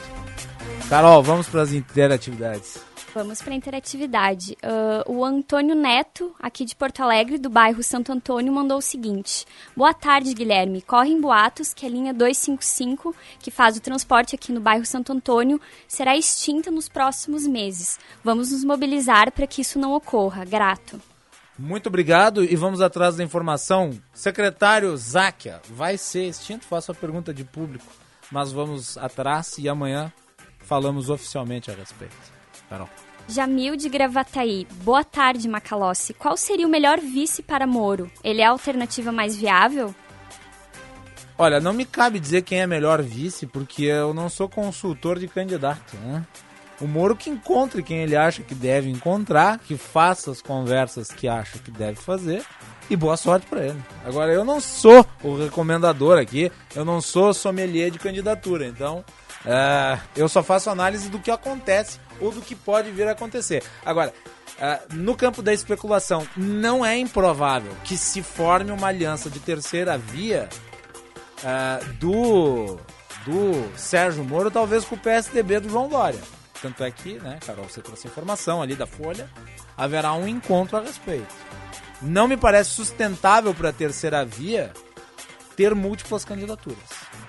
Últimas mensagens, Carol. Dilon Camilo de Canoas. PSDB cavou buraco, entrou e jogou terra por cima.